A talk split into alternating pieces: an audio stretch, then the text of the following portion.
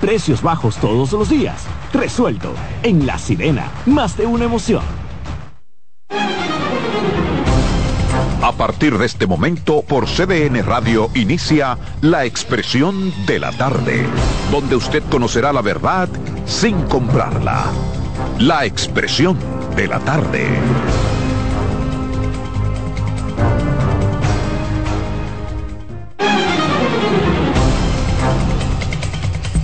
Buenas tardes, buenas tardes a República Dominicana, buenas tardes al equipo, por supuesto, buenas tardes a los amigos que nos sintonizan, que nos esperan de lunes a viernes en esta plataforma, de 3 a 5. La expresión de la tarde está en el aire. CDN Radio 92.5 FM para Santo Domingo Sur y Este, 89.9 FM Punta Cana y 89.7 FM en Santiago y toda la región del Cibao. Aquí estamos, avanzando la semana jueves, jueves 23 una fecha importante, jueves 23 del mes 11 de noviembre del 2023. Como siempre me acompaña en Jalacosta del Patrón.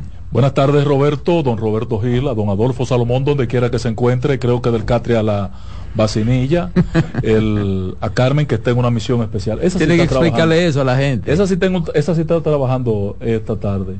¿Y Adolfo no?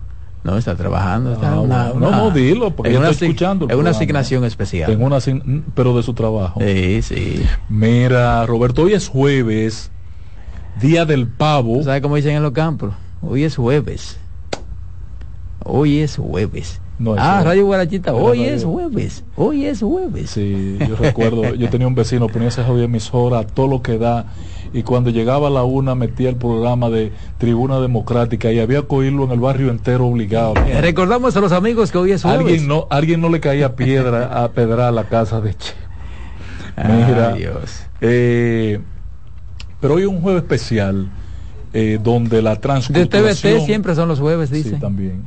La transculturación se manifiesta y esta yo la cojo en abrazo, con gran regocijo. Día de acción de gracia el jueves antes del último viernes del mes de noviembre. Es Día de Acción de Gracia en la cultura norteamericana y como hemos extrapolado eh, toda la cultura norteamericana al país, lo cual es lógico con esa población que tenemos en los Estados Unidos, entonces tenemos hoy una conmemoración, yo voy a subir a Santiago a comer pavo, como ha de entenderse, eh, para celebrar el, el Thanksgiving. Exacto. Ok. Acción de gracia. Bueno, entonces... ¿Tú nunca has hecho un culto de acción de gracia? No, yo no bromo con eso. Un culto, un culto, una actividad de acción de gracia. No, yo... No. No. Yo le doy gracias, Señor, con los hechos. Mm. No, no, no soy muy... Pero respeto a todo el que hace su asunto. Miren, eh, el COE ya oficialmente ha dicho que son 30 los muertos por el efecto del disturbio tropical, cuatro de ellos haitianos y cuatro puertorriqueños. No dijo... Hay uno que no está identificado. Como decía el programa La expresión de la tarde, estamos confirmando que son 30, ¿no dijo? No, no tiene que decirlo así. Ah, ok. No tiene que decirlo así. Está bien. Pues como decía Ángela Costa, no dijo tampoco. No, no tiene que decirlo así tampoco. ¿Y entonces qué vaina es?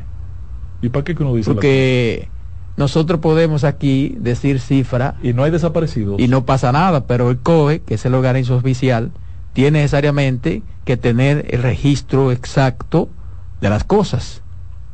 Ahora, nosotros sí podemos decir, eh, mira, se dice que son 30, pero el COE no puede decir así. Estaban contabilizados 30. Lo que no estaban era identificados. Ah, pero entonces esto es, eso es una razón para que un oficial. desde el lunes diciendo aquí que son 30. Por ejemplo, hay uno que no. Decimos que son 30, no, decíamos que eran 30 o más. Y creo que deben aparecer un par más todavía. Bueno, por lo menos son los que se ha. ¿Cuántos desaparecidos? ¿No hay lista de desaparecidos? Eh, no sé, no habla, no habla de desaparecido, ¿no? Ok. No, hasta ahora no se habla de desaparecido. ¿Levantó todas las alertas al país? Eh, sí, yo creo que ya porque hoy lo que tiene que primar, y yo tengo la percepción que el sector salud está tenso, son alertas en el área epidemiológica. sí, sí. De salud. Sí, hay alerta epidemiológica, ciertamente, en la, en la mayoría de esos lugares que hubo esas grandes inundaciones eh, porque quedan lodos todavía todavía hay mucha todavía hay muchos ríos crecidos ¿eh? no y muchas viviendas y comunidades todavía negadas incomunicadas incluso e pueden eh, trasladarse a otro a otro sector eso se, se, se lleva un tiempo hay a veces puentecitos pequeños que se caen, que son los que comunican una comunidad, con otra. Con la otra, sí, claro. Y a eso hay que meterle mano. Pero eh, dicen que ya lo pasado, lo que hay que buscar es la solución. Eh, lo importante es que el gobierno tiene el dinero para, para, para esa actividad porque en nuestro presupuesto todos los años hay una asignación a los fines de cubrir eventos, eh, catástrofes naturales, eventos de emergencia. Eh, y, si no hay, que buscarlo. Y si no hay, hay que buscarlo. Si no hay, hay que buscarlo, porque imagínate tú. Eh, entonces ahí va uno de los, de los del caso Operación Discovery 2.0. En Santiago. Oh, ah, pero lo era Iba hacia Colombia, tenía, había comprado vuelo y de ahí esperaba volar a España a Europa. Que le den Antonio Carmona Sánchez. Está amarrado ya. Eh, Ese se jodió. Dice el Ministerio Público que es una persona importante dentro de la organización delictiva a la que se le imputan delitos electrónicos. Qué bueno que ya que el Ministerio Público actuó, con prontitud. Pero eso es como eh, ese es un caso tenía, me imagino que tenía una alerta. Una medida y una medida de coerción Entonces ya definida. Eh, es raro, no lo intentó en Yola o en Sí, lo que pasa es que como tú estás viajando hacia Colombia sin visa, ah, tú vas y compras un ticket, lo puedes comprar en el counter. Exacto, a lo mejor sí pensaba que... Pero si hay una alerta puesta, definitivamente que las autoridades y sobre todo la policía eh, internacional Politur, eh, ¿cómo que se llama? Poli, eh, ¿Cuál? La Policía Internacional. Ah, Interpol. Interpol. Interpol. Eh, actúa con mucha prontitud y tiene mecanismos de inteligencia, software eh, instalado en todos los puntos. Sí, la, Interpol eh, funciona. Que, responden, dan respuesta. Así es. Entonces, el asunto este del, del contrato que renegoció el gobierno, Ay, Dios mío. va a ser conocido por una comisión especial de la Cámara de Diputados que va a estudiar esa modificación, esa renegociación entre el Estado y el Aeropuerto Dominicano Siglo XXI Aerodón. La e- modificación a ese convenio fue depositada ayer martes, no, el martes, el martes, por el Poder Ejecutivo en la Cámara de Diputados y fue incluida en la agenda de la sesión eh, que hoy que se realizaron ayer los, dentro de las gracias que tiene ese contrato Roberto está que hasta ahora la tasa aeroportuaria con la que la administración se cobra sus inversiones, ¿verdad? Recauda dinero para y genera riquezas. Pero modificadas. Eh, hasta ahora era una tasa fija, que a partir de esta renovación del contrato, ellos podrán hacer ajustes tarifarios permanentemente en función de la, de la fluctuación, indexarlo en función de la fluctuación de la, eh, de la inflación. Eh, esto es perjudicial para los usuarios del sistema, los pasajeros que utilicen los aeropuertos, porque en un momento determinado tú puedes tener una tasa que hoy son 3, 4, 5, 6 dólares, 20 dólares, y mañana puede aparecer que son 23, 30 o 40. Eh, y ellos estarán autorizados por este contrato. Hay una serie de macos aquí, pero el maco más grande que tiene este contrato es adelantar en el tiempo la renovación del mismo. Bueno, yo pienso que como yo he cuestionado aquí en ocasiones, la, labor, el rol del Congreso de la República, yo pienso que el Congreso tiene ahora en este contrato una oportunidad de hacer lo que tenga que hacer, porque ya está en manos de, la Cámara de Diputados. O sea que pero tú sabes ahí se va a bueno no bueno bueno por ahí entonces entonces vamos que vamos qué pasa con el Congreso entonces no lo que pasó ayer Ayer eh, 99 eh, diputados del PRM aprobaron al margen de todas las fuerzas políticas, a espalda de la comunidad, aprobaron por su mayoría a espalda no a espalda no porque lo que ellos salieron No fue a espalda, estaban ahí cuando se comenzó a conocer, estaban ahí, salieron. Sí, pero a Entonces, no es a espaldas de espalda. la comunidad, de la sociedad. Pero estaban los representantes de esa comunidad y abandonaron. No, no, no, pero la sociedad no está de acuerdo con eso. Pero ¿cuál sociedad? la sociedad dominicana, Pero tú no abres los teléfonos y Sí, pregúntale si la gente está de acuerdo con que se siga Oye, cogiendo oye, óyeme, aquí hay gente que ni sabe de Roberto. qué se le habla cuando se habla de préstamo. A espalda de la sociedad y bajo una mayoría mecánica, el PRM aprobó 1.472 millones de dólares para superar ya los 31 mil millones en tres años. Ahora el tema de ese, el tema de eso es, es lo siguiente. Uno ve cómo legisladores de la oposición están opuestos a los préstamos, a lo mejor con razón, y abandonan incluso el hemiciclo.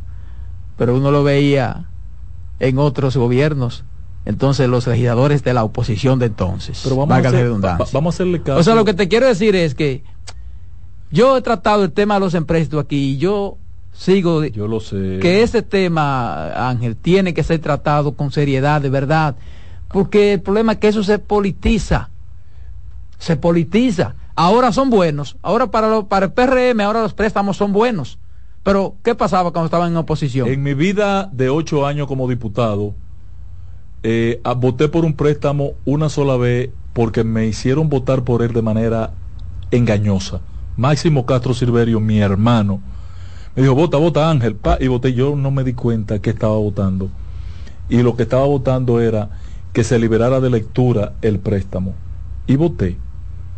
Nunca voté por un préstamo para aprobar un préstamo, porque soy adverso a esa vaina. Entonces, estamos Pero hablando... sé que hay préstamos que se corresponden con necesidades. Exacto, exacto. Que hay que buscarlo y cogerlo prestado. Porque No, no a veces más que el préstamo... No voto yo, pero estoy conteste con la realidad del préstamo. Más que el préstamo, patrón, eh, muchas veces es la falta de, de, de conocimiento Sí, Roberto. de en pero- qué se va a usar y cómo se va a usar. Sí, pero aprobar en una tarde, Roberto. Bueno, estamos hablando de- 1472. no, 1200, 1242. No, eso en la Cámara de Diputados. En la Cámara de Diputados. Y en el Senado se aprobaron Eh, eh, 272. El Senado aprobó, no, 230. Entonces, ven acá, 230 millones de dólares. Entonces, cuando tú sumas son Eso para catástrofe en la República Dominicana. 1.472 millones de dólares. que que también fue, fue remitido por el Poder Ejecutivo. supera ese préstamo, esos préstamos superan los 31 mil millones que ha adquirido la administración Luis Abinader en estos tres años. Ese préstamo que aprobó el Senado por 230 millones fue suscrito el 16 de enero de 2023 entre República Dominicana y el Banco Interamericano. Interamericano. Es para reconstrucción, fomento, eh, por un monto de 230 millones de dólares. ¿Y sabían que venía la tormenta? Y corresponde a apoyo presupuestario para políticas de desarrollo, de gestión de riesgos, de desastres, con opción de demasiado desembolso amplio, ese, demasiado amplio ese epígrafe. Sí, Demasiado amplio ese epígrafe. Ahí no van a Eh, alcanzar. pero yo insisto, el asunto a veces no es el préstamo, es el uso, cómo se maneja, cómo Ay, se... eh, esa es la peor parte ¿Cómo y la se- más cuestionada en esta administración. Eh. ¿Qué ha pasado en el país con más de 31 mil millones de dólares cogidos prestados? No se sabe a dónde están. Bueno, esa autoridad tiene la oportunidad de explicar, ¿verdad? Dar detalles, porque... Y con un Congreso eh, entregado entregado a la causa del Poder Ejecutivo que no hace una labor Ahora, ni de representación. Yo, de- quisiera que tú menciones un congreso que no haya sido entregado. No, antes había sellos gomígrafo. Ajá. Antes había sellos Ajá. gomígrafo y yo lo calificaba como tal. Ajá. Pero hoy no es ni siquiera sello gomígrafo. Este Congreso es una cosa vergonzosa. Bueno, porque este es el que está ahora, este es el que se está cosa- eh, sintiendo. Eso es como un dolor de cabeza. Tú mira, cuando Eduardo si tú Estrella- tuviste un dolor de cabeza hace dos semanas y tiene uno de ahora y que tú sientes Cu- el de Cuando ahora. Eduardo Estrella era el presidente del Senado, yo sentía ese Senado como un servil del Poder Ejecutivo. pero ha seguido igual. Entonces era era estrella o qué, o qué? Porque eh, el presidente es uno solo. El presidente es uno solo. Se supone que entonces no era Eduardo Ahora, Servir, entonces son todos. país, cárguele al PRM estos 31 mil millones de dólares. Pónganle nombre y apellido. No, pero que eso está fuera de discusión. Se supone que, que es responsabilidad del PRM porque ellos fue que lo aprobaron. De 60 mil millones que debe el país en toda su historia, hoy acumulado, 31 mil lo hemos cogido en tres años y medio. Vamos a tomar esta llamadita. Buenas tardes. Buenas tardes, Roberto. Adelante. Roberto, yo quiero que tú me hagas un favor. Vamos a ver si se puede. me, dé, digo. me dé un número, me dé un número de teléfono de, de ahí de la de la estación que yo pueda llamar interno para yo averiguar sobre la salud de un cronista de los de los que están por la mañana. Eh, Ah, que me yo creo que hay una que, murió, sí, un cronista. Tenemos el detalle, Ay, si patrón ay, se le puede ay, eh, confirmar. Eso es, eso es lo que yo quería averiguar. Sí, sí, murió. Porque yo lo escuché y no y no tenía la certeza. Incluso está la, la información en algunos medios. Sí, lamentablemente hay que confirmarle esa noticia, patrón.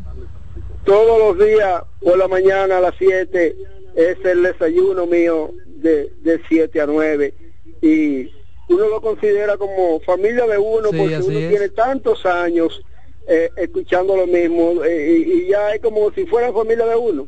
Eso es así, eso es así. Bueno, muchas gracias. Ok. Buenas tardes.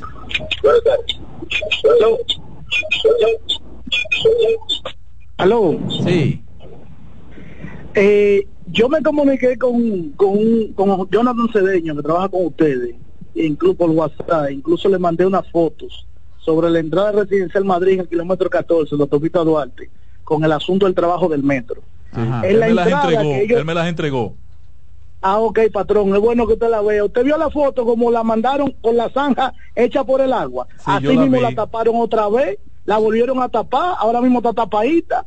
Ahorita resulta que asfaltan, ahorita resulta que el agua vuelve y rompe todo después que lo presentan como No, que no, es un no, trabajo yo, yo terminado. decía ayer, porque un amigo oyente llamó con ese mismo problema, patrón, no.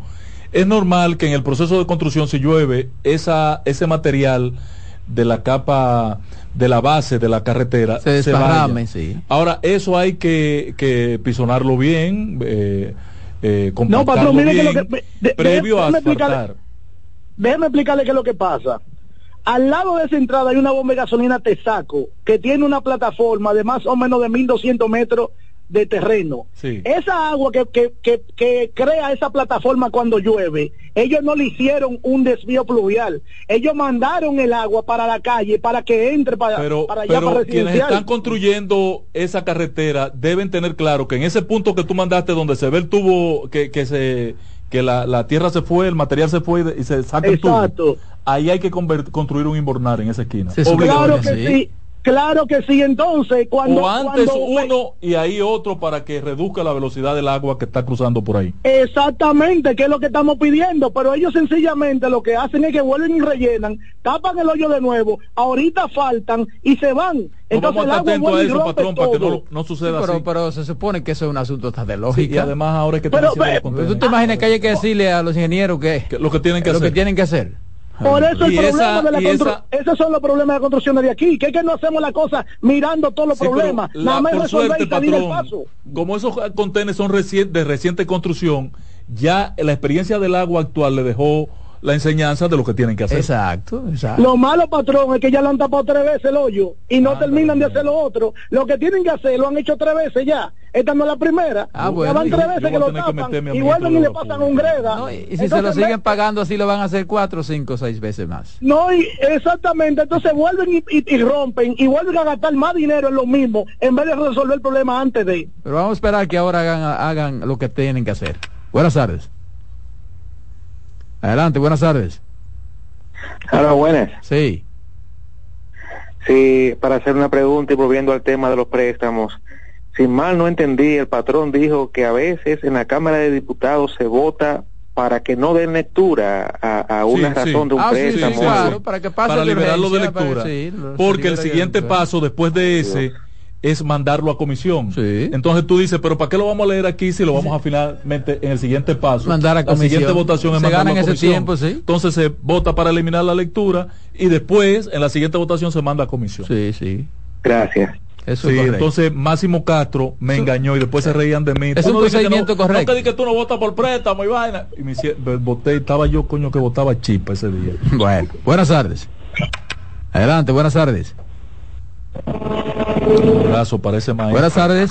Máximo Sí, Castro. bueno, Sí, adelante.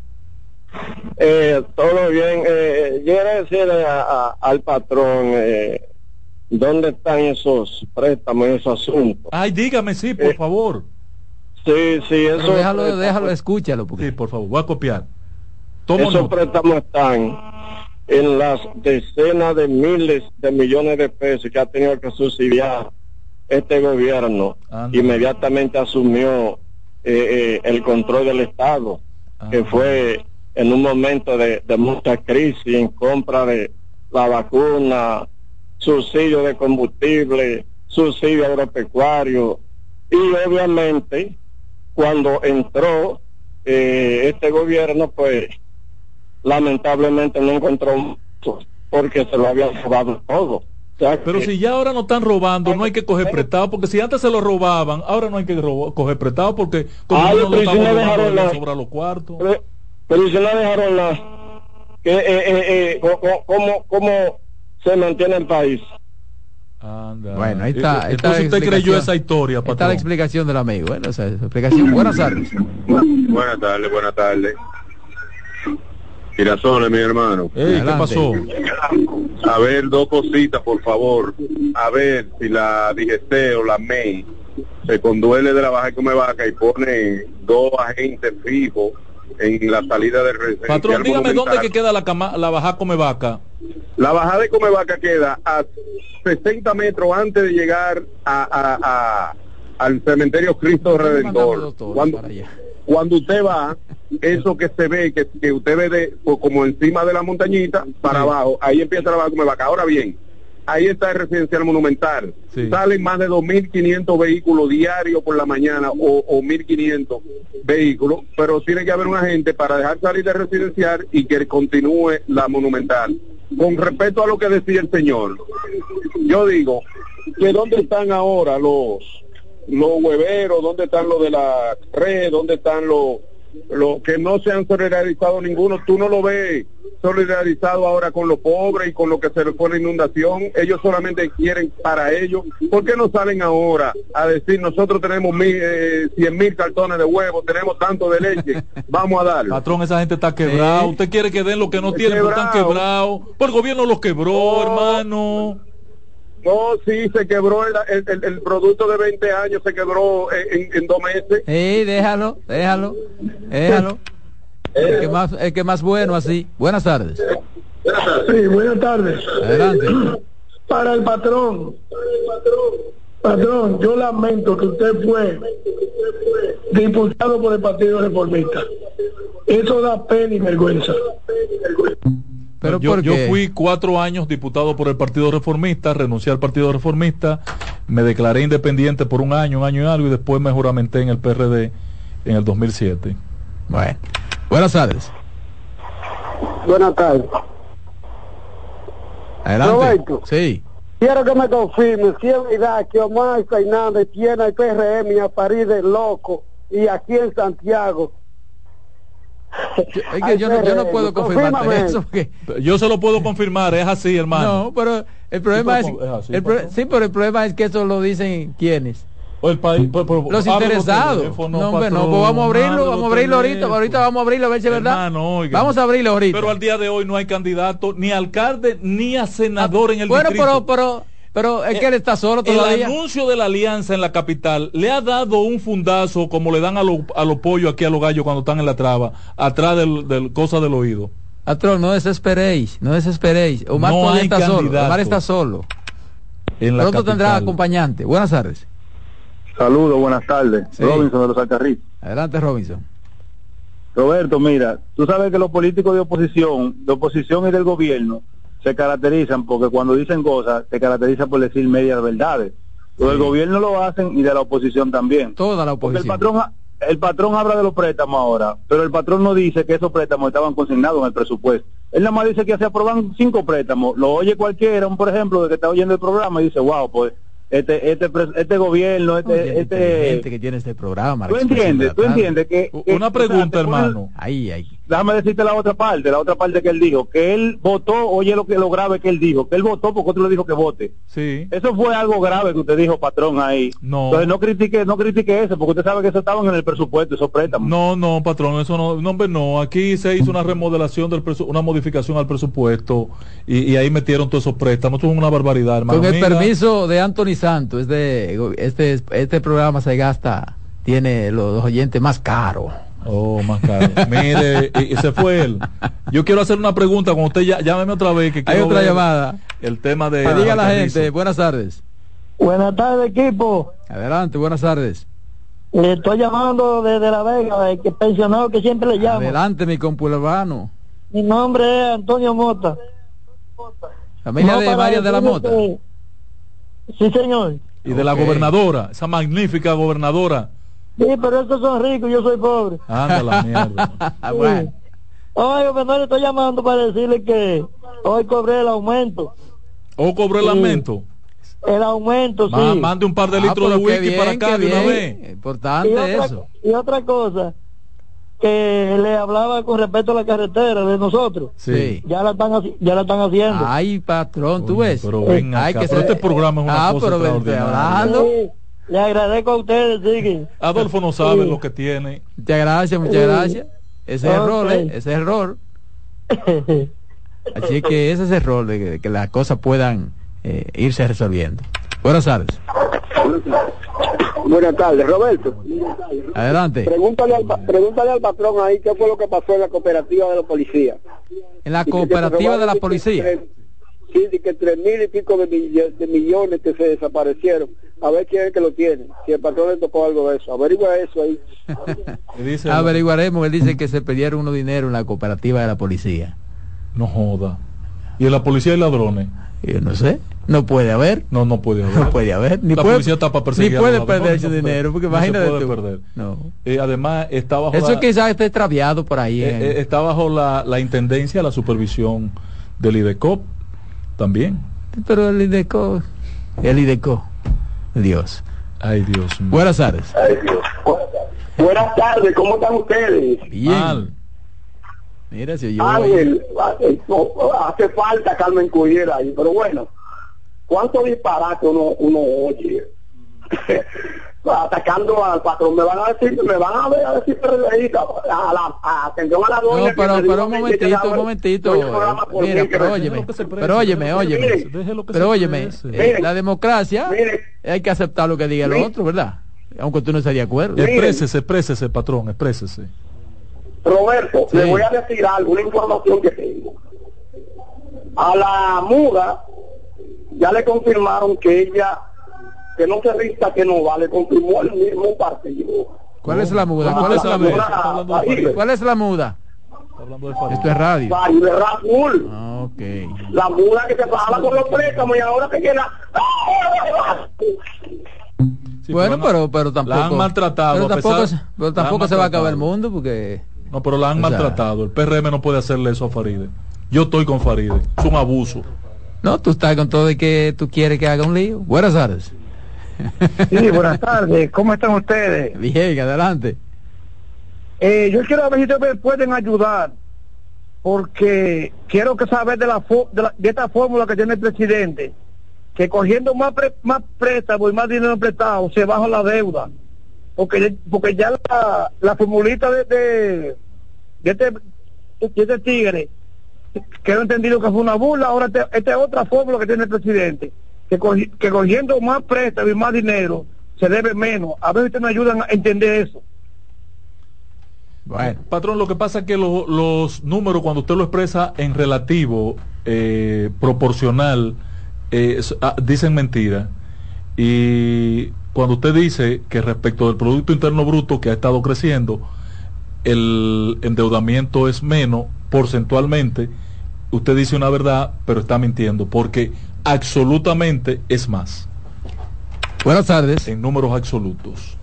Buenas tardes. Sí, adelante. Eh, a felicitarlo por su programa. Muchas gracias. Desde, desde la semana pasada yo quería llamarle con relación a un anteproyecto que presentó el senador de la provincia de Monteplata. Lenín Valdés. Ah, sí, sí, con relación a las encuestas.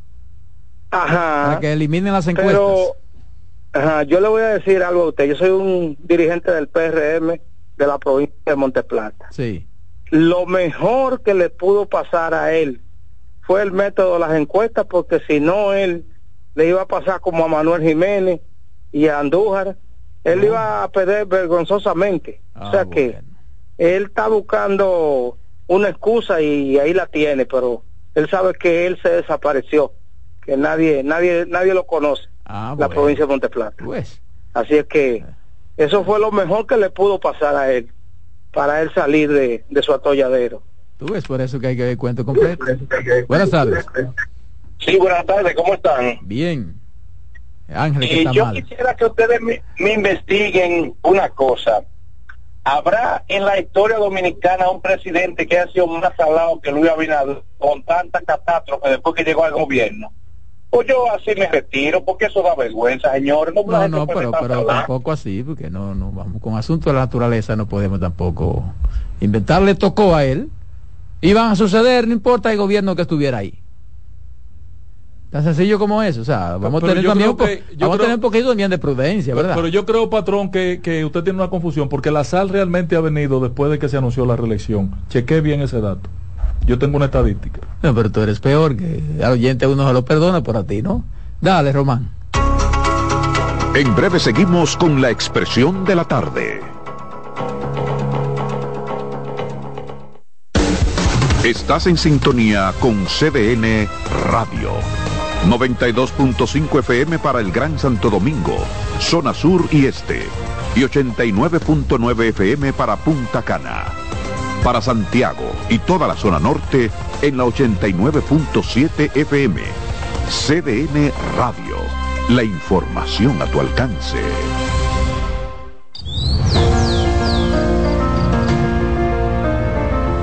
La empresa de generación hidroeléctrica dominicana renueva sus fuerzas. El desarrollo sostenible del país es nuestra meta. Producimos energía limpia y devolvemos en obras a las comunidades su aporte al desarrollo nacional. Protegemos nuestras cuencas, cuidamos la biodiversidad. El agua es energía, el sol es energía, el viento es energía. Nos diversificamos, nos renovamos. EGEID. La energía sostenible del país. Institución referente nacional y regional en el diseño, formulación y ejecución de políticas, planes y programas de este ministerio ganador del Gran Premio Nacional de la Calidad.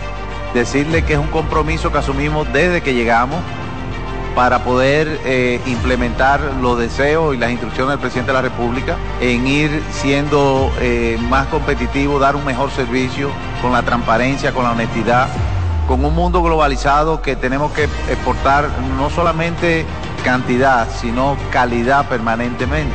Ministerio de Industria, Comercio y MIPIMES. Una institución referente nacional y regional en el diseño, formulación y ejecución de políticas, planes y programas de este ministerio ganador del Gran Premio Nacional de la Calidad. Decirle que es un compromiso que asumimos desde que llegamos para poder eh, implementar los deseos y las instrucciones del presidente de la República en ir siendo eh, más competitivo, dar un mejor servicio con la transparencia, con la honestidad, con un mundo globalizado que tenemos que exportar no solamente cantidad, sino calidad permanentemente. Ministerio de Industria, Comercio y MIPIMES.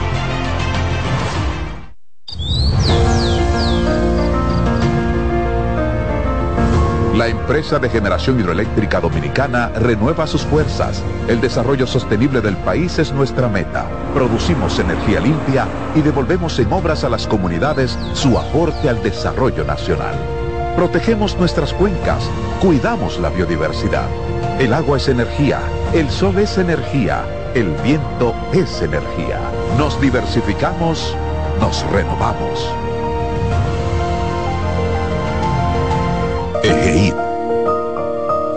La energía sostenible del país.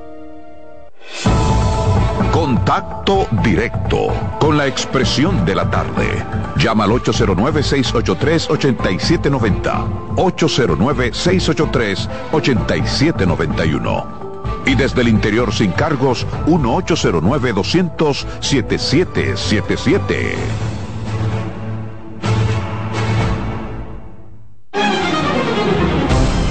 Bien, señores, de regreso aquí a la mesa de la expresión de la tarde. Son las 3.34 minutos.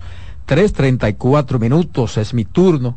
Como siempre, agradecerles a los amigos la sintonía, la participación a través de la vía telefónica.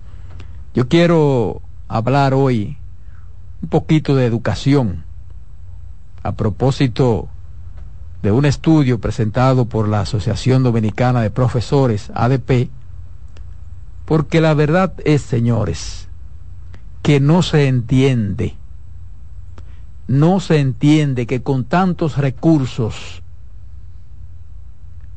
se haya avanzado tan poco o nada. Y que muchas de las dificultades que uno creía iban a estar resueltas ya, aún siguen pendientes y otras en peores condiciones. Y no puede ser posible que todavía hayan escuelas en situaciones precarias y que no haya butacas, dos elementos de primer orden para poder hablar de la posibilidad de mejorar la calidad de la enseñanza.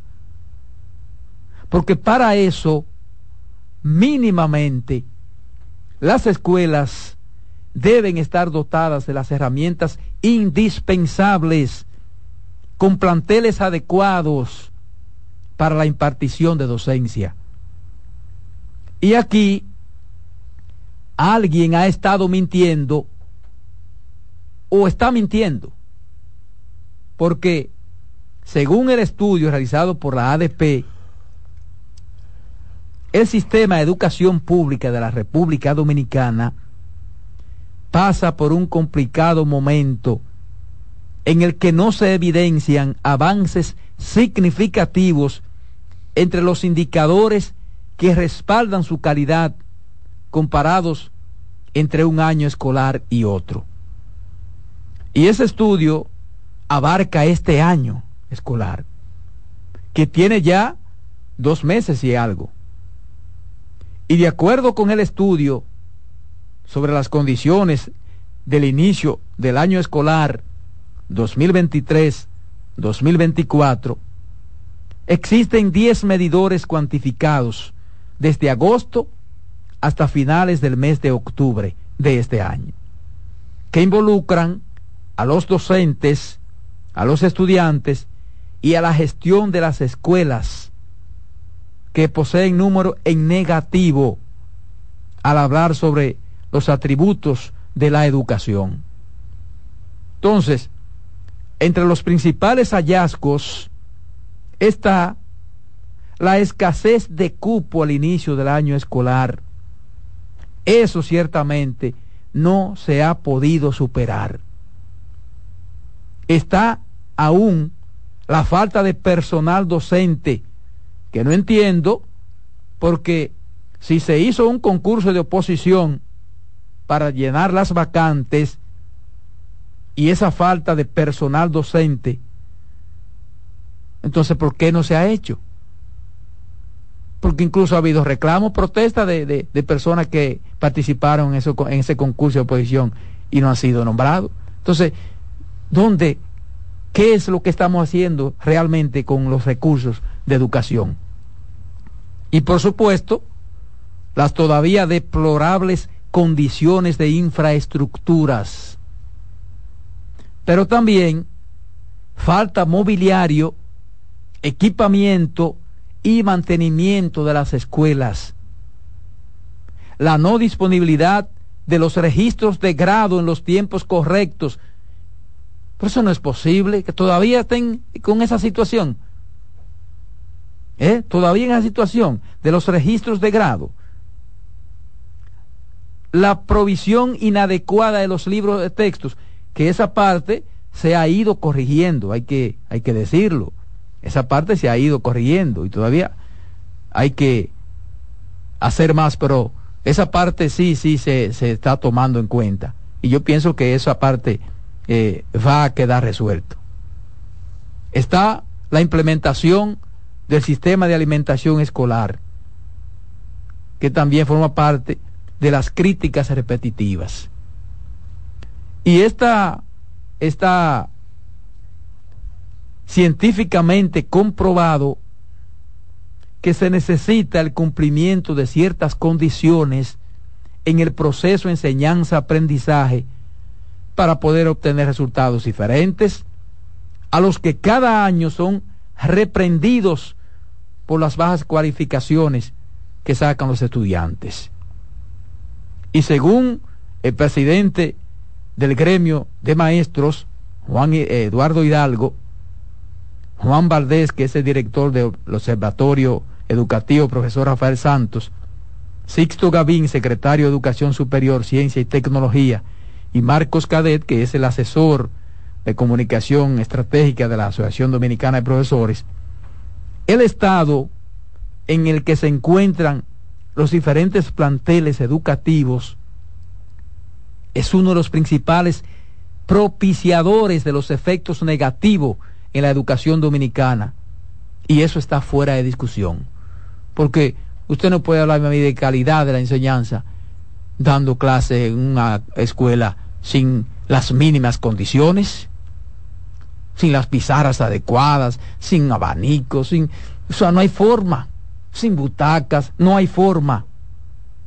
Uno de los hallazgos de este estudio sobre el inicio del año escolar 2023-2024 es que las condiciones infraestructurales de la mayoría de las escuelas públicas dominicanas no garantizan la generación de situaciones significativas de aprendizaje, ni de condiciones conducentes al aprendizaje.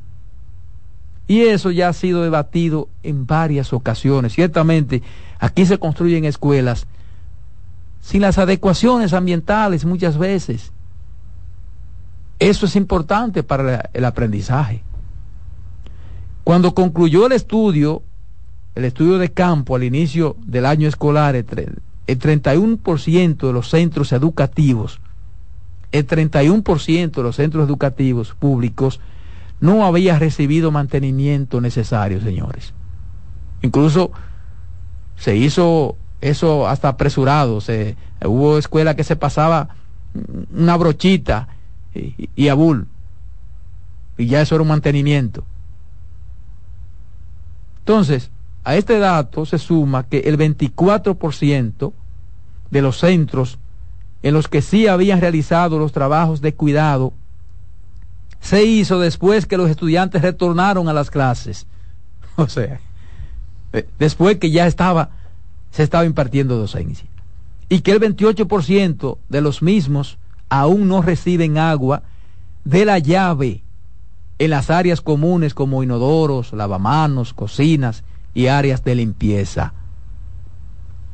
Con respecto a la falta de aulas a las que el MINER se ha referido en varias ocasiones, señalando que para su subsanación no solo se ha trabajado para inaugurar cientos de escuelas que quedaban sin terminar del gobierno pasado, sino que han sido alquiladas unas 400 aulas móviles.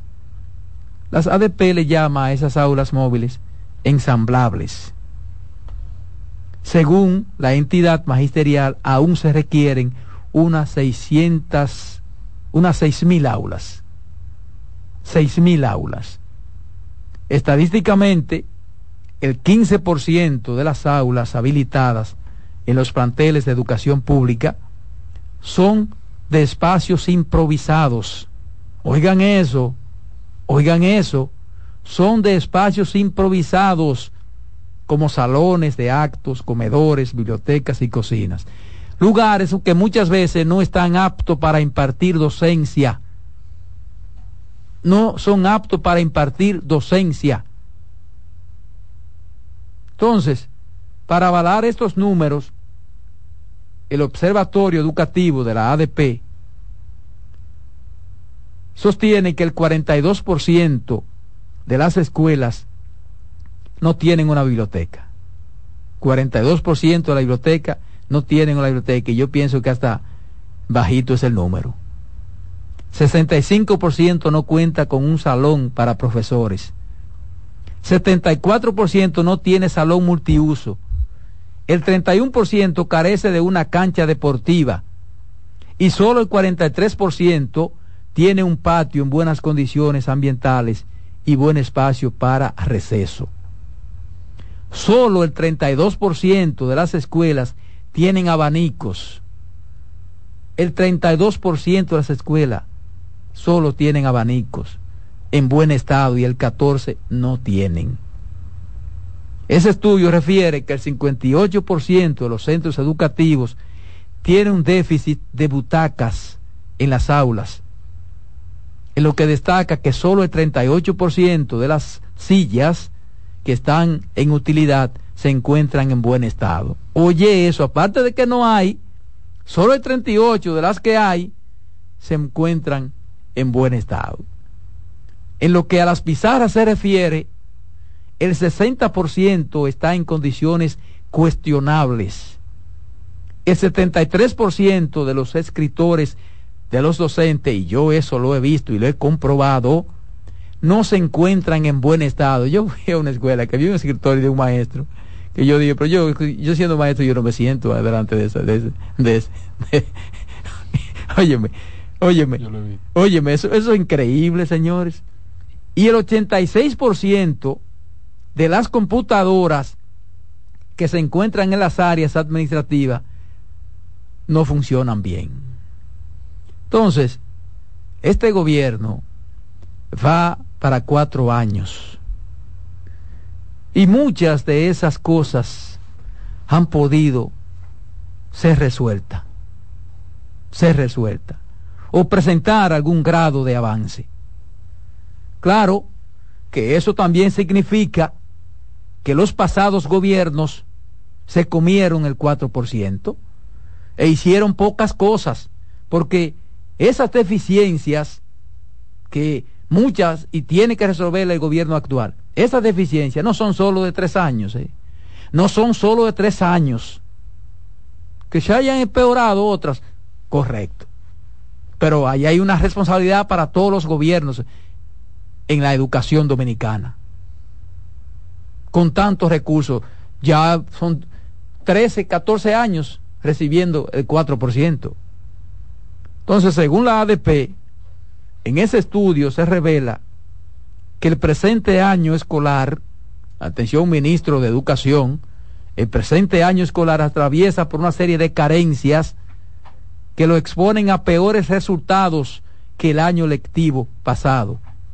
Y entonces, y entonces, la investigación documenta la falta de butacas, ausencia de mantenimiento, los planteles carecen de efectiva protección, la mayoría no tienen registro de grado impreso, el 52% de las escuelas no tiene guardián nocturno, mientras el 77% carece de policía escolar y el 41% les falta un portero. Mientras el crecimiento, miren este dato, y con razón, de la matrícula escolar pública ha sido de apenas un 1% mientras que en el sector privado la matrícula ha experimentado un crecimiento de un 45% entre 2020 y 2023.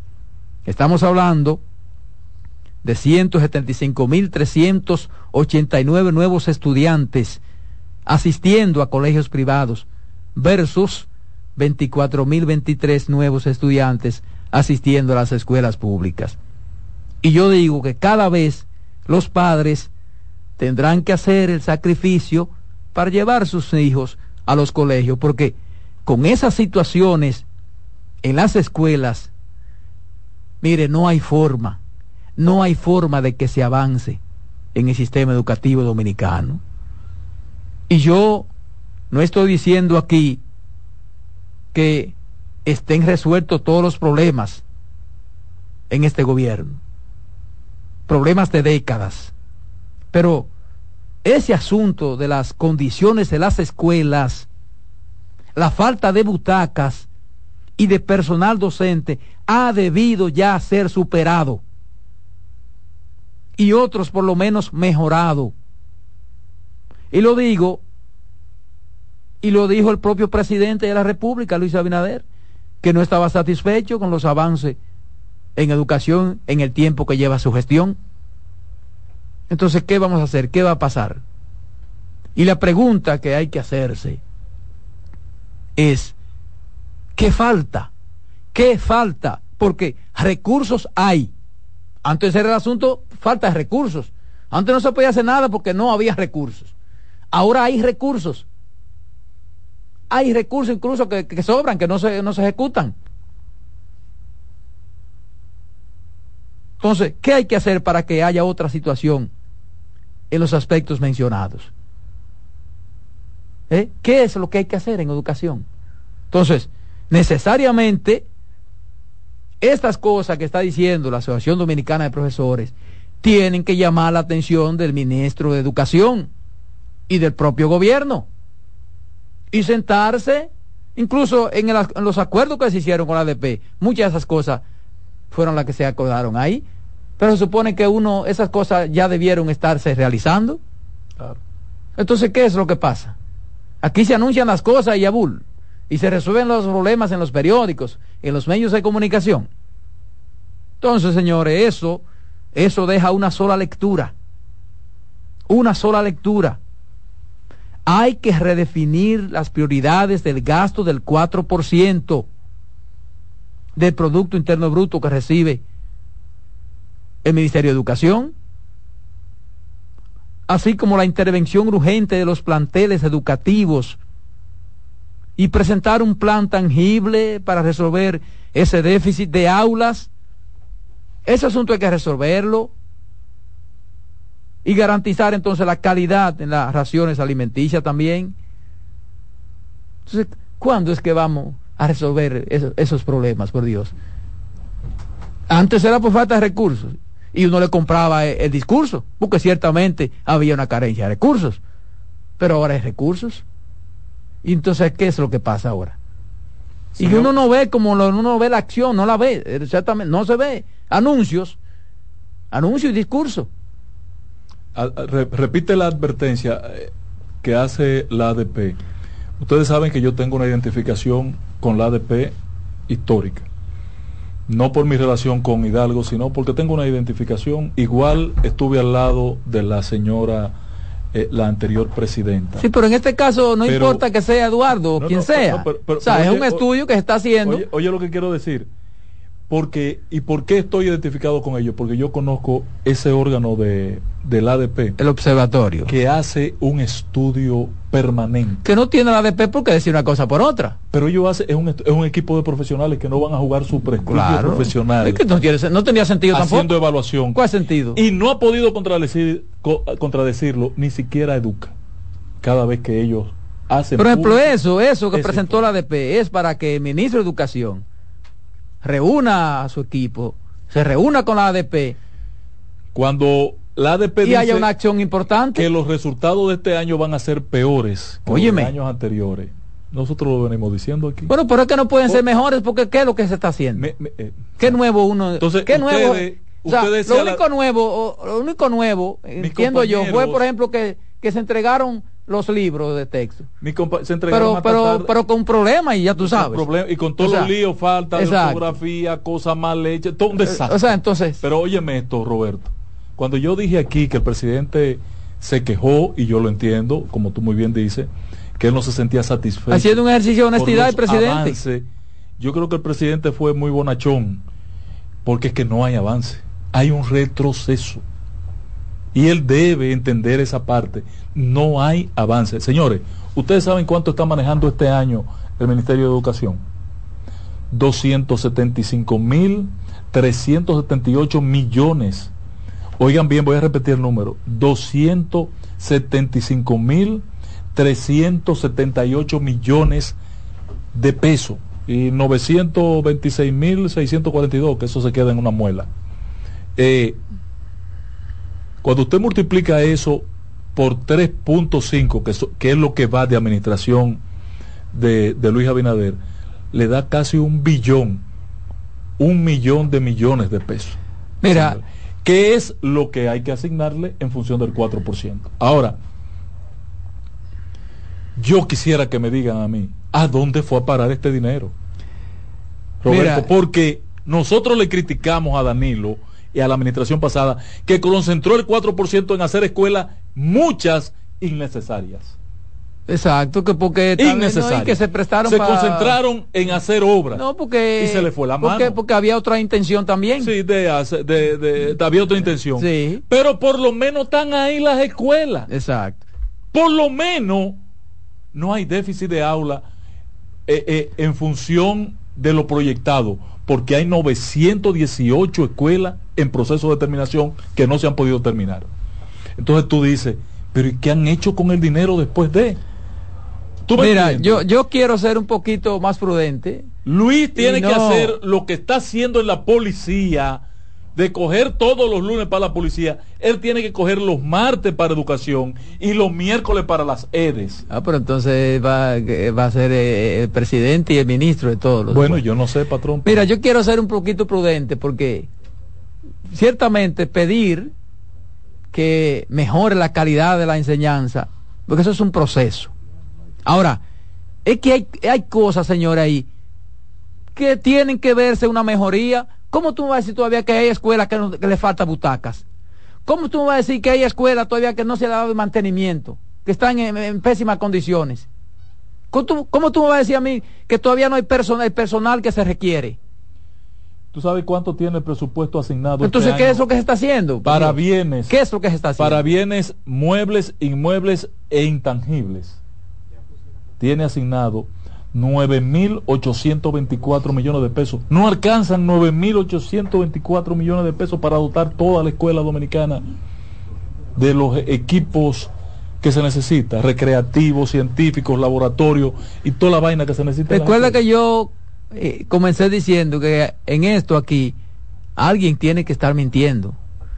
Porque yo recuerdo que cada vez que va a comenzar se dice que se le, se le ha dado mantenimiento a todas las escuelas. Pintó dos brochazos, como tú muy bien planteaste, Roberto. Ahí están ahora. ¿Tú sabes por La qué? mayoría de escuelas todavía no hay agua potable. ¿Tú sabes por qué todavía, tú sabes por qué hay huelgas en Azua y San Juan? Por el deterioro de la, de la edificación, sin que lloviera. Sí, sí, claro, claro. No, hay, hay escuelas Las que... huelgas que hay. Incluso hay escuelas que cuando se nubla hay que despachar a los muchachos. Exacto, exacto. No, no, en serio. Cuando se nubla porque se, se, se, inunda el, El entorno. Y, hay que despachar a los muchachos. Y la escuela Y dice, mire, no, mañana no lo mande. que- Llueve más adentro que lo que... O sea, es una situación que uno no entiende cómo una institución con tantos, tantos recursos... Ese es el problema. No puede dar respuesta a una población escolar de menos de dos millones de estudiantes que es haciendo- que hay en la escuela Ángel, pública. haciendo un ejercicio lógico, ¿qué impide que todavía haya problemas de butacas en las escuelas? Coño, pero no, no entiendo ¿Eh? eso. ¿Qué impide que, que haya problemas de butacas en las escuelas, por Dios? No, pero no puede ser así. Vamos a tomar esta llamada. Buenas tardes. Buena, patrón, ¿cómo están ustedes? Bien. Bueno. Oiga, yo escuchándolo a ustedes hablar de eso de los préstamos, es que la democracia y manipuladores, porque usted se pone a escuchar el discurso de Luis del PRM, antes de, era acabando con los préstamos que tomaba el PRD, y el, PR el PLD, y no es ni la amistad de lo que yo, de lo que ellos han cogido en cuatro años. Entonces, usted oye, escucha ahora todos los partidos de oposición hablando de lo mismo, y cuando llegan van a hacer lo mismo. No, que Entonces, cuando llegan no, población- que hicieron lo mismo cuando le tocó. La Bueno, población en algún se obras. Es que ese es el gran problema de Pero eso. Hubo un progreso en el país, pero ahora no hay nada. Ese es el gran problema Sí, de eso. que no es ese es el tema, lo sabemos, patrón, pero no es el que- tema que me quiero referir. Sí, Por sí, eso yo los entendí, yo Los partidos políticos cansan. además son buenos en oposición. Yo entendí tu planteamiento. En oposición son excelentes. Pero ante la observación de Roberto tenía que aclarar eso. En oposición los partidos políticos son excelentes. Por eso es que los pueblos en algún momento se cansan de lo político. No sé si es que la democracia obligatoriamente tiene que ser así que funciona o si en la demás parte del mundo es así que funciona. Tiene que haber Se partido cansan y- y, met- y- y meten a- y meten al, al no pero no a los partidos políticos es que son manipuladores y mentirosos todo Entonces meten, votan por uno que un loco que después nos mete a todos en, un- en un lío que después para salir, eh, mira cómo está Venezuela y cómo están esos otros países que han, se han metido en esos líos. me- por eso, por ser mentirosos y manipuladores. Me, me obliga Roberto a hacer una aclaración muy breve con su benevolencia, Roberto. Sí, no, adelante. Por favor, no todos los partidos son buenos en la oposición. No, no, no, no. El PRM era bueno en la oposición. ajá. Pero es muy malo en el gobierno. ¿Tú quieres uno mejor en oposición? Muy que- malo Uno en el mejor en oposición que, que, que la- ahora la fuerza del pueblo. Excelente en oposición. No, y, y- y tú puedes y el negar mismo la PLD. obra de- y tú excelente la oposición. obra de gobierno. Esos legisladores, esos legisladores que están saliendo ahora de- del hemiciclo con los préstamos, Y tú puedes no. fueron los que aprobaron todos los otros. Pero lo aprobaban bajo un criterio de que iban para algún sitio para hacer algo. Pero ¿para qué que estamos aprobando los préstamos Aquí hay, pre- ahora? aquí hay préstamos que no se sabe, no de ahora, no, décadas que no se sabe qué se hizo con eso. Roberto, pero a- de, de algún lado salió el progreso de este país que en el año 2000, cuando Hipólito lo entregó, en el año 2004, eran 19 mil millones de Sí, dólares. pero que Producto el, tema- el Bruto. tema no es ese, porque yo estoy, Pero yo dime estoy, de dónde salió. yo estoy de acuerdo con la preocupación de la gente, porque yo lo, si hay una gente que ha exenado ese tema aquí, de la preocupación por los empréstitos, soy yo. Ahora el asunto es de la politiquería con que se quiere resolver ese problema. Ahí es que yo me opongo. Porque lo que están cuestionando ahora, en su momento, eran muy levantadores de manos. Pero con propósito, ¿Qué se sabía para dónde iban los propósito? No Se no. aprobaba un préstamo con un eh, ¿tú destino. sabes cuál es el propósito? Léemelo. ¿Tú sabes cuál es el propósito? Léeme las especificaciones de los préstamos que aprobaron ayer. Pero- Léelo para que tú veas los epígrafes. Léanlo. Bueno, por ahí uno ahí que para asuntos de desastres. Léanlo. De 230 Sigue millones. leyendo, con el Banco. Interamericano de Desarrollo. Lee el epígrafe completo. ¿Tú sabes cuál era el interés? Eso no se sabe para ¿Tú dónde sabes cuál era va. el interés ya en aquellos tiempos?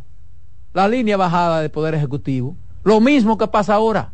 Lo mismo que pasa ahora. Cuando te aprobaban un préstamo que decían es para construir la presa de Bardesia, era la presa de Bardesia. Cuando te aprobaban un préstamo para el acueducto Cibao Central, era para el acueducto Cibao Central. Cuando te aprobaban un préstamo para la autopista Duarte, era para la autopista Duarte. Hoy, hoy, no se sabe a dónde están los préstamos. Yo quiero que me digan a dónde están. Bueno, Por eh. ejemplo, ayer acaban de aprobar ahí, Roberto, 436 millones de dólares para el sector eléctrico. ¿Cuánto Bueno, aprobado? pero, pero ¿y cuánto no se ha aprobado para el sector eléctrico desde que esté Ah. ese problema? ¿Cuánto han aprobado en estos tres años? Bueno, una cantidad grandísima. Entonces, ¿dónde está? Yo no he visto que han puesto. Bueno, pero y los otros que se No aprobaron una también. ¿Cuál fue el avance con, con los No otros que se aprobaron? planta, porque la planta que están construyendo la está haciendo el sector Óyeme, privado, es que no la eh, el, gobierno. asunto es que uno pierde tiempo si uno se mete a defender uno u otro. El asunto es que hay que buscar una solución al asunto de los préstamos. Sí. Ese, ese es el tema. Que hay que buscar una solución a eso. Ahí hay un préstamo Porque- de 70 millones para pagar Bueno, otro préstamo. ojalá estemos aquí cuando llegue otro gobierno. Para que tú veas. No, vamos a estar Para aquí. que tú veas. Entonces van a ser los otros que van a comenzar a salir de la, de la- del- del hemiciclo. Bueno, vamos Van a a tomar la llamada, que la gente está. que le pongan dirección a La gente quiere opinar. Buenas tardes.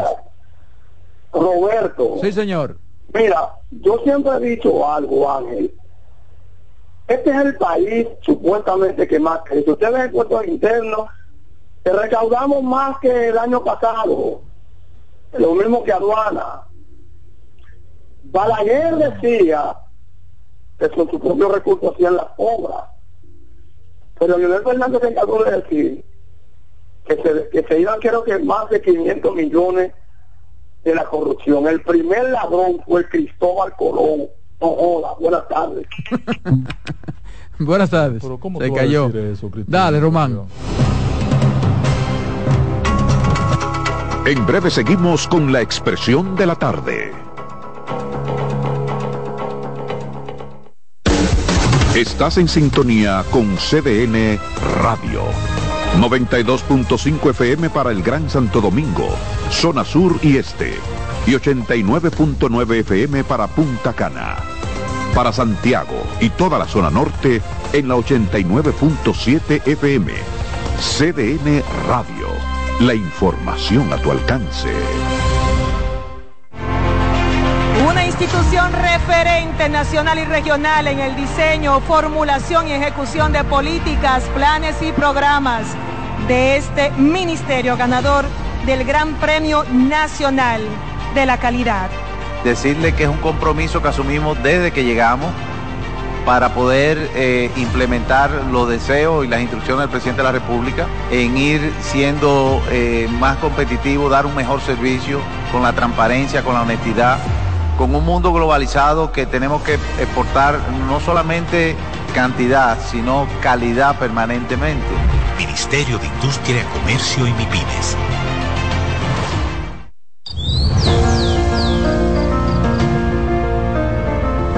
La empresa de generación hidroeléctrica dominicana renueva sus fuerzas. El desarrollo sostenible del país es nuestra meta. Producimos energía limpia y devolvemos en obras a las comunidades su aporte al desarrollo nacional. Protegemos nuestras cuencas, cuidamos la biodiversidad. El agua es energía, el sol es energía, el viento es energía. Nos diversificamos, nos renovamos. EGEID. La energía sostenible del país. Una institución referente nacional y regional en el diseño, formulación y ejecución de políticas, planes y programas de este ministerio ganador del Gran Premio Nacional de la Calidad. Decirle que es un compromiso que asumimos desde que llegamos para poder eh, implementar los deseos y las instrucciones del presidente de la República en ir siendo eh, más competitivo, dar un mejor servicio con la transparencia, con la honestidad, con un mundo globalizado que tenemos que exportar no solamente cantidad, sino calidad permanentemente. Ministerio de Industria, Comercio y MIPINES. Contacto directo con la expresión de la tarde. Llama al 809-683-8790. 809-683-8791. Y desde el interior sin cargos, 1-809-200-7777.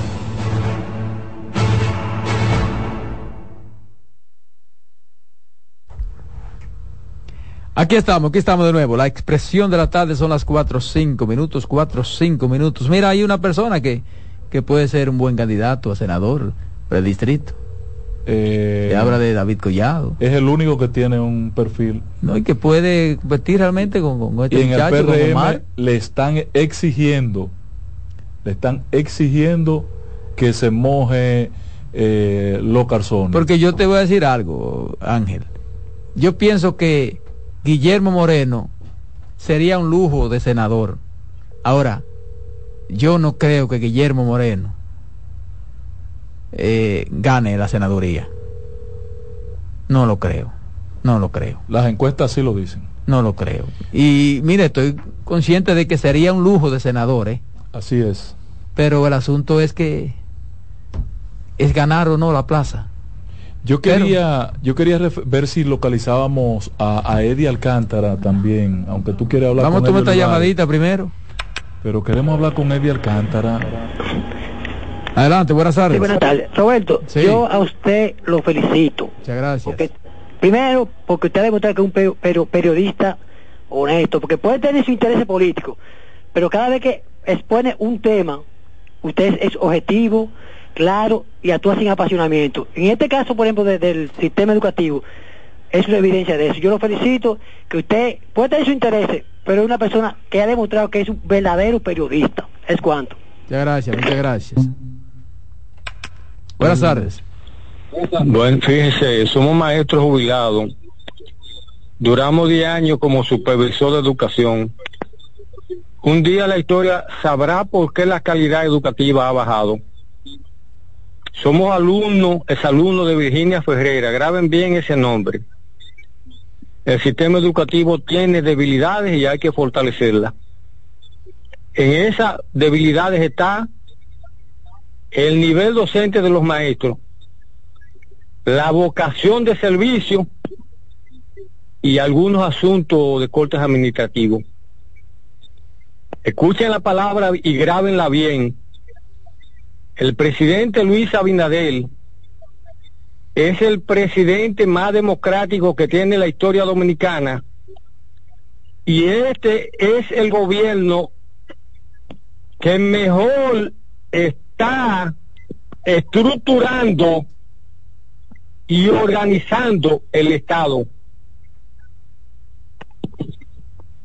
Bueno, ahí está el aporte que hizo eh, el profesor. Bueno. Eh, es complejo, el sistema educativo dominicano es complejo porque hay una serie de cosas que tienen que unificarse.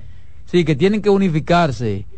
Porque incluso, por ejemplo, ahora al maestro se le ha quitado el poder. Maestro ya no, eh, necesariamente tienen que volverse a los tiempos que, que, los padres eh, hagan aporte a las escuelas, se involucren en las escuelas. Claro, hay un asunto también de la sociedad. El estudiantado de ahora no es el mismo tampoco de aquellos tiempos. ¿Eh? No es el mismo. Con todas esas facilidades ahora. O sea, es una situación compleja, ¿eh? Es complejo realmente, pero deben entonces priorizarse el asunto de los recursos, por lo menos en garantizar las condiciones aptas para que se pueda hablar entonces de, poder impartir una, enseñanza con, los con los recursos necesarios. Correcto. Con los recursos necesarios, ni siquiera pizarra. Escribiendo una pizarra que a veces ni se ve lo que se escribe. Cuando ya hoy las, las pizarras estas de cartón con que nos daban clase a nosotros no deben existir debe tener una, una pizarra digital en una pared de una escuela. Pero tú crees posible que no deben existir. Debe tener una, una pizarra digital en una pared de una escuela. Pero tú crees posible que todavía haya problemas de que eso del grado, de, registro de grado. Cuando eso en un sistema de yo hago un programa en Excel y se lo regalo. O sea, porque hay cosas como que no se entienden. Que no se entienden. Que se pueden resolver, que se pueden resolver. Pero, bueno, hay una llamada. Buenas tardes. Sí, buena, buena, yo le bendiga, bendiciones. Muchas gracias, igual. Sí, yo quiero hacer un comentario con relación a, lo que es educación, en general. Sí, yo entiendo que, por ejemplo, yo lo oigo a ustedes haciendo una crítica bien, bien mordaz en relación al sistema educativo dominicano, pero hay muchas cosas que están, que están caminando en el sistema, el, sistema educativo. Ayúdenos ahí, ayúdenos ahí hay que hacer las cosas, sacar la cosa buena y sacar la cosa mala, pero no es concentrarse en lo malo nada más. Pero aproveche, aproveche y díganos las cosas buenas que están haciendo, que a lo mejor, ¿verdad? Uno no las sabe, porque las cosas también tienen que verse. ¿Verdad? Aproveche y díganos, ayúdenos en eso, aporte ahí. Porque no solamente, como usted dice, no solamente decir, pero que son cosas que, que son evidentes. O sea, ¿quién puede quitar que todavía las escuelas tienen problemas? O sea, eso no lo puede negar nadie. Escuela que no hay agua. ¿Mm? Entonces, que no tienen las condiciones necesarias, mínimas, necesarias para, para impartir docencia. Entonces, en esas cosas hay que machacar obligatoriamente. Buenas tardes. Buenas tardes. Buenas tardes. Sí, adelante. Ramón Constanza González de aquí de Cristo Rey. Adelante, Cristo Rey. Luis Abinader, nada más con la gente con discapacidad, que le ha puesto su pensión, que están cobrando su chelito, con eso nos vamos de paro en la primera vuelta. y con Pacheco. Ay, ay, ay. Buenas tardes. No, coja fiado, hermano. ¿eh? Buenas tardes. Salud. Sí, Roberto. Sí. Roberto, yo que quiero que Ponemos, por ejemplo, el ejemplo de China, que en China, en el 49, eran prácticamente eran aldeanos, eran campesinos que habían, y China, de 60 años después, es uno de los países más desarrollados eh, económicamente, comercialmente, en educación. Yo no entiendo cómo fue que los chinos lograron eso y nosotros aquí no podemos lograr un avance significativo en, en 20 años, en 25 años. Los chinos tienen una estrategia de mucho tiempo y van sobre su plan estratégico de colocarse como potencia mundial y no y no es solamente porque porque sea una voluntad política, es que tienen una realidad de ser 1.400 millones de personas. Sí, pero oye, que, que solo generando productos para el consumo nacional ellos tienen un mercado cautivo. Mira qué es lo que sucede en esos países en Latinoamérica. Cada gobierno va con un plan diferente. Entonces se supone que debe ser un plan de país y que entonces un gobierno dura ocho, lo administra. el otro, exacto, administra ese plan, viene otro que dura ocho y entonces trabaja sobre ese plan, pero no, cada quien viene a hacer cosas diferentes y no, eso, o aquí esto no es prioritario, es esto. Lo, entonces así no hay, no hay forma, así no hay forma. Buenas tardes. Buenas tardes. Buenas tardes. Adelante. ¿Aló? Sí, tiene que bajar un poco el volumen de tu radio. Sé que yo, que tienen que bajar el volumen de radio, si quieren escuchar a veces en el radio, escuchen por teléfono. Bueno, eh, tenemos una pausa, Román. Vamos a la pausa para que entonces entremos con el comentario de Ángela Costa. Dale, Román. En breve seguimos con la expresión de la tarde. Estás en sintonía con CDN Radio. 92.5 FM para el Gran Santo Domingo, zona sur y este. Y 89.9 FM para Punta Cana. Para Santiago y toda la zona norte en la 89.7 FM. CDN Radio. La información a tu alcance. Una institución referente nacional y regional en el diseño, formulación y ejecución de políticas, planes y programas de este ministerio ganador del Gran Premio Nacional de la Calidad. Decirle que es un compromiso que asumimos desde que llegamos para poder eh, implementar los deseos y las instrucciones del presidente de la República en ir siendo eh, más competitivo, dar un mejor servicio con la transparencia, con la honestidad, con un mundo globalizado que tenemos que exportar no solamente cantidad, sino calidad permanentemente. Ministerio de Industria, Comercio y MIPINES. Felipe y Gaby dan fe del crecimiento de la construcción gracias a Banreservas. Lo mismo dicen Manolo, Conchita y toda la brigada por el apoyo que recibe la pelota. Muchos también son testigos del apoyo al arte y la cultura, y ni hablar de los que se benefician del programa de pignoración de arroz, como don Héctor y su gente. Que les cuente Jessica, que realizó su sueño ecoturístico con la ayuda de Expo Fomenta Pymes Banreservas. Los sectores construcción, pymes, deporte, arte, cultura, turismo y agricultura saben que detrás de uno que avanza hay muchos más echando hacia adelante. Banreservas, el banco de todos los dominicanos. Contacto directo con la expresión de la tarde. Llama al 809-683-8790. 809-683-8791.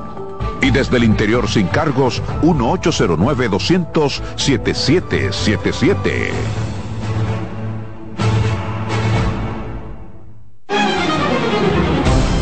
De regreso aquí a la mesa, la expresión de la tarde son las 4 y 16 minutos.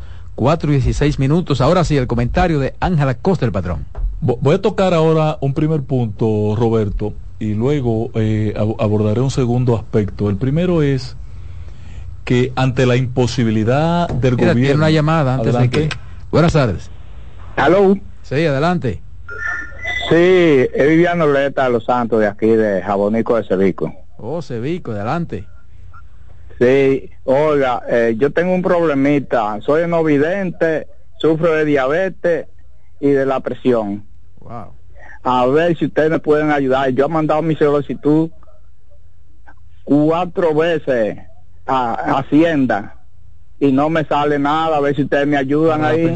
¿Y, y los programas sociales no, no te han tomado en cuenta? No, señor. Usted no tiene la tarjeta Solidaridad, ¿cómo que se llama la vaina esta? Supérate. Eh, espera, digo, supérate, sí, yo iba a decir espérate, no, supérate. No, eh, la gente está calladita, parece que están fusionados.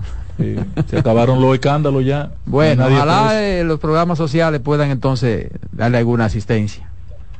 Adelante, Ángel. Sí, quiero referirme a que ante la incapacidad, que ante la incapacidad del gobierno de, de hacer un abordaje eh, con perspectiva de solución a la crisis con Haití, eh, se, han, se han suscitado algunos elementos, referimos ayer o antes de ayer, ¿verdad? La propuesta del señor eh, ex primer ministro británico Blaine, que Tony Blaine. Sí, que, Con el que conversó se el propuso ministro de Haití. con el que conversó el primer ministro de Haití, que se propuso eh, ser mediador, interferir, inter- eh, perdón, intervenir ante, interceder ante República Dominicana, pero yo pienso que no está mal enfocado el tema porque con nosotros no es problema, el problema está en Haití. Exacto. Porque el presidente dominicano, después del fracaso de haber cantado como gallo, tuvo que abrir la frontera y, y, y aperturada la frontera los que se han negado a intercambiar comercialmente o han impedido. Bueno, pero también una lectura, Ángel. Sí, como fue el ministro de Haití, que fue a hablar con Tony Con- Blake. sí. Entonces supone que él tiene algún Tony- interés. está en Haití. Él tiene algún interés en que eso se resuelva. de que haya una solución. Sí, parece que ya le andan buscando un bajadero porque Exacto. hay una situación crítica. Claro. Yo vi hoy, y por eso quiero plantearlo, porque yo vi hoy, para poner eh, en contraparte un planteamiento del amigo Roberto Rosario, vi hoy una reunión de camioneros haitianos eh, en Haití, encabezados los haitianos por el señor Steven Joseph, que es un alto dirigente de los camioneros haitianos, eh, líder de los camioneros en Juana Méndez, y eh, a quien he visto en vínculos también con un de los santos aquí. Eh, un de los santos de aquí, sí, claro. claro. Igual, la Asociación de Camioneros Dominico-Haitiana, la, la unidad, la asociación, una asociación dentro de Fenatrado, que la dirige el señor Armando Gutiérrez. Pero también hay otras asociaciones de dajaboneros, otras asociaciones de la región norte y eh, camioneros dominico-haitianos de asociaciones haitianas, no solamente de este lado. ¿Qué pasa con ellos? El, están en un proceso de conversatorio ante el fracaso de las conversaciones de los líderes políticos de la comunidad de Juana Méndez y de la comunidad de Dajabón, que te han terminado muy mal. Ellos han hecho una serie de planteamientos para que el próximo sábado se aterrice en un acuerdo que permita y facilite la apertura de la frontera. Yo me regocijo en ver esta noticia porque la verdad que ayer al escuchar hablar al buen amigo Roberto Rosario en, en una pregunta de un distinguido periodista, mi amigo Romney, del periódico El Nacional, a Roberto Rosario, a Miguel Vargas Maldonado, a Danilo Díaz, que estaban en el grupo Corripio, Roberto dijo que el gobierno dominicano se había autoimpuesto un embargo. Y es así. Y es así. Eh, parece extraño la expresión que no conjuga, no hace, no hace mucho sentido, pero la verdad que nos hemos puesto un embargo porque quienes dimos el primer paso al cerrar la frontera fue República Dominicana. El no permitir la comercialización de allá para acá es una reacción, pero quienes dimos el primer paso fuimos nosotros. Aquí se ha afectado un mercado, señores, un mercado formal de más de 1.500 millones eh, de dólares. Un mercado formal. Y un mercado informal que tiene que superar también los mil millones de dólares. Entonces, ante esa realidad, y como está terminando el año, que yo no le veo forma, yo no le veo forma, en la semanal en que el presidente me dio el boche, hizo una muy buena reflexión de su visita a Estados Unidos y dijo que él percibía que él estaba confiado en que eh, terminaríamos un año con un crecimiento de 2.5% del Producto Interno Bruto. Yo no creo que nosotros lleguemos a ese punto. A lo más que yo veo que nosotros podemos llegar es a 2.2. Pero el jodido Fondo Monetario Internacional en un ejercicio alegre la semana pasada, llegando a República Dominicana sin haberse reunido con nadie, dijo que íbamos a terminar con un 3% de crecimiento del Producto Interno Bruto. Y yo, pero ¿y de dónde No, habló de que las perspectivas son muy buenas. De- sí, de- y, y dijo de un 3%, que es la media de Latinoamérica y que estaría República Dominicana. Pero ¿y de dónde saca esto? No, eso no es verdad. Eso no es verdad. Hoy, hoy, señores, día de acción de gracia, mañana es Viernes Negro. ¿Dónde están las compras? Las ofertas llueven. Yo no he visto la gente de compra. No, no. ¿A dónde están? Se ha ido comprando. ¿A dónde están? Se ha ido comprando. La gente no tiene un chele, Roberto. ¿Cómo que no tiene? La gente no tiene un ¿Qué chele. pasa? Por eso quiero hablar con Los ella. tarjetazos que se están dando no son chin. No, hombre, no, ¿Qué patrón. Los comercios están dando rebajas hasta del 70%. Y no hay forma de que la gente vaya a comprar. Ve, ve a Jumbo, ve a Corripio para que tú veas hay una escasez de circulante en el medio. Y entonces ahí cobra sentido y forma. Y mucha gente pintando. Lo que dice Roberto Rosario cuando califica la acción del gobierno como un autoembargo económico al cierre del comercio fronterizo, que ha quebrado todos los comercios medios. Ahora Roberto es experto en la materia. Eh, bueno, habrá hecho, habrá tenido la asesoría, no es un experto, no tiene expertise en la materia, pero es de lógica elemental. Hay un Eso- autoembargo Eso es lo que me gusta a mí de República Eso, eso es lo que me gusta a mí de los políticos en oposición. de República Dominicana. Son tremendos. Un autoembargo ante una situación que no soporta, nuestra economía no soporta mantener cerrado ese mercado con Haití. Eh, somos nosotros que no lo soportamos. Y siendo Luis un economista con formación demostrada como economista, debía entender que sea con Blake, con el presidente de la Unión de la ONU, con los camioneros de Dajabón, con los camioneros de Juana Méndez, con quien sea, hay que procurar abrir ese mercado. Nosotros no podemos darnos el lujo de entrar a diciembre, llegar a la mitad de diciembre con ese mercado cerrado. El peso, el impacto que esto tiene en este crecimiento económico deprimido que tiene el país, eh, yo creo que, que Luis lo entiende por su naturaleza, por su formación, perdón, como economista. Ojalá y le marchemos a esto para que la Navidad no termine como está terminando el Viernes Negro. Tiene una llamada, Manolo. Buenas tardes. Buenas. Tiene que bajar el volumen de su radio, por aparece favor. hoy. ¿Dónde están? Buenas. Adelante. Buenas tardes. Bendiciones para ustedes. Gracias, igual. Eh, patrón. Sí. Usted me recuerda a un vendedor de, de autos que cuando él compraba, cuando él me iba a comprar, el vehículo no servía, el vehículo tenía todos todos los fallos. Pero si él no iba a vender, el carro podía ser del año uno y me lo vendía con un cero. Excelente. Amigo, no. Excelente. Sí, yo, tengo, yo tengo un amigo que está vendiendo un poquito, camello. Vamos a ser un poquito más pragmáticos. Sí, eh, entre usted a lo pragmático, dígame, de- está buena la cosa, no, no, déjame sé- lo diga. yo se la voy a traducir, es del- fácil. Del Black Friday, de la semana completa las tiendas están repletas. Claro, claro. Dese la vuelta, dese la Oye, vuelta. el patrón tiene- Pero yo estaba en la calle hoy, patrón, Patrón, todo el usted, usted día. tiene ese que no entra a una tienda, patrón. Anda la Es que, eh, ¿Tiene cuánto- Patrón, ¿Qué tiempo tiene usted que no va a Megacentro? Sus opiniones, sus ¿Qué opiniones tiempo tiene usted que no va a Megacentro? Usted dice que la cosa está buena, está bien. Sí, pero no es, Yo la estuve en discusión una no es tienda, esa. Yo estuve en una tienda y compré un producto y, y estaba repleta la tienda.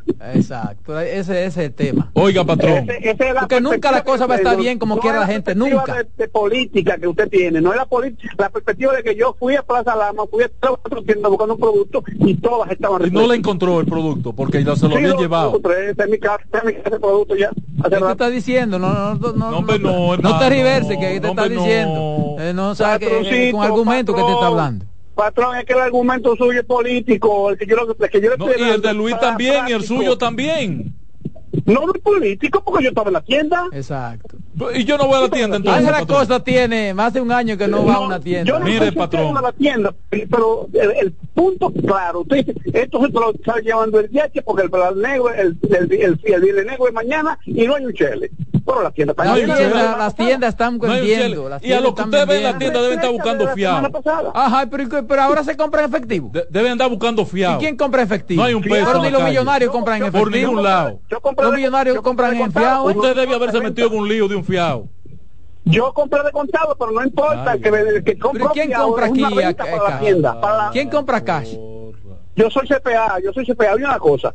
La para hacer crédito hay que sea comprar. crédito, Eso, eso es Román que tiene una tarjeta full.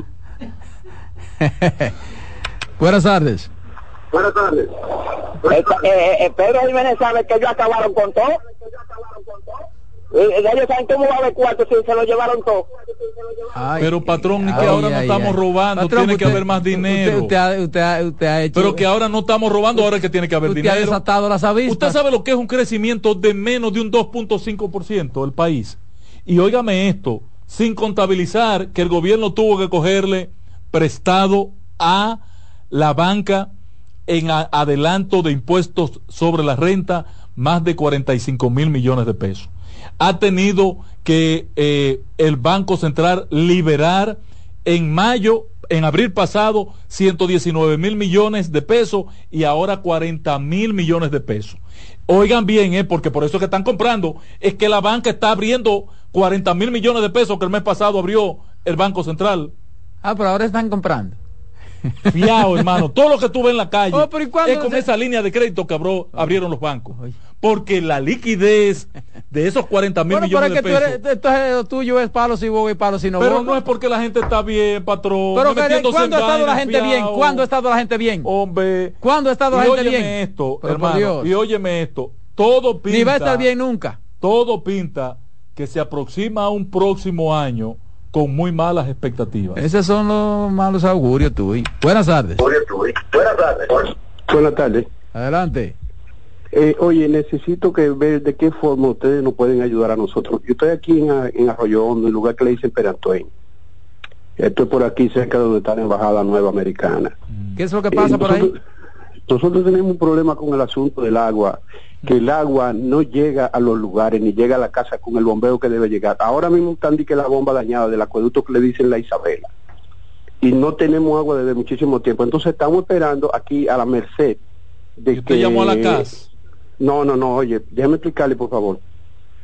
Eh, estamos a merced de que esta gente, las gestiones sociales, un, un personaje que hay en la CAS que se llama Manuel Núñez, que es el que manda la, que está encargado de la gestión social, de que nos esté mandando camiones de agua y ese camión de agua se lo manda a los dirigentes políticos de por aquí y ellos se lo dan, reparten esos camiones de agua que le den su gana. Entonces, oye lo que yo le quiero decir.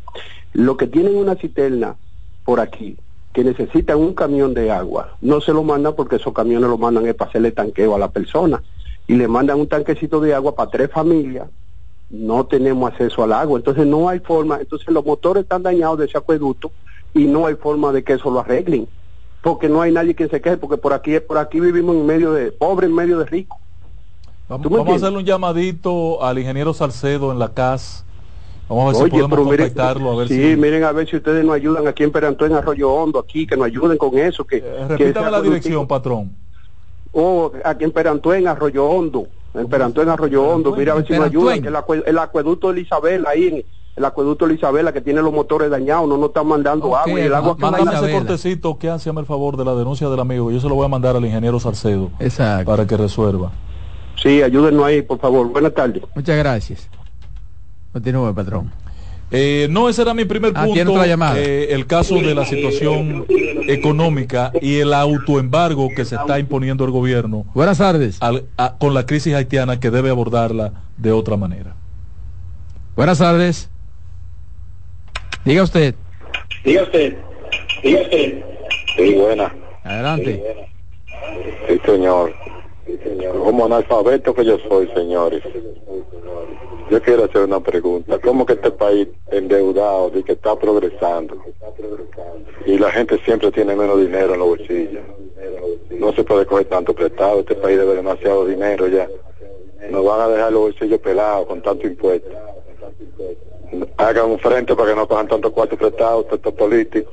Vamos a comenzar. Nos van a dejar va a haber- va a- empobrecitos, va a haber eh. que organizar las masas y comenzar Bueno, un se plan. supone que para de contrapeso se supone que está el Congreso de la República y no hace su Y- trabajo. y es un Tiene servir del 1.200 Y- y no millones. hace su rol. Bueno, Hagan el rollo ustedes y los abogados de este país. Tenemos que organizar un plan de lucha, patrón. Lo único que nosotros podemos a hacer es 500 mil cuestionarlo, millones que pero van ¿qué a podemos parar hacer? estos préstamos. Preparar un plan de lucha y organizar al pueblo. esto está más po- el pueblo está más pobre siempre. buenas tardes. Roberto, Sí. y, y estos últimos tres años fue que ese caballero se dio cuenta de los préstamos. Da igual que el patrón, que no, que no, el que el, que el gobierno no pega una. Todo lo que el patrón dice en contra del gobierno, una sola no pega el gobierno. Bueno. Eh, Buenas tardes. Buenas. Sí, adelante. Sí, eh, notando yo que la comunicación eh, es exitosa porque el que está gobernando está en una encrucijada.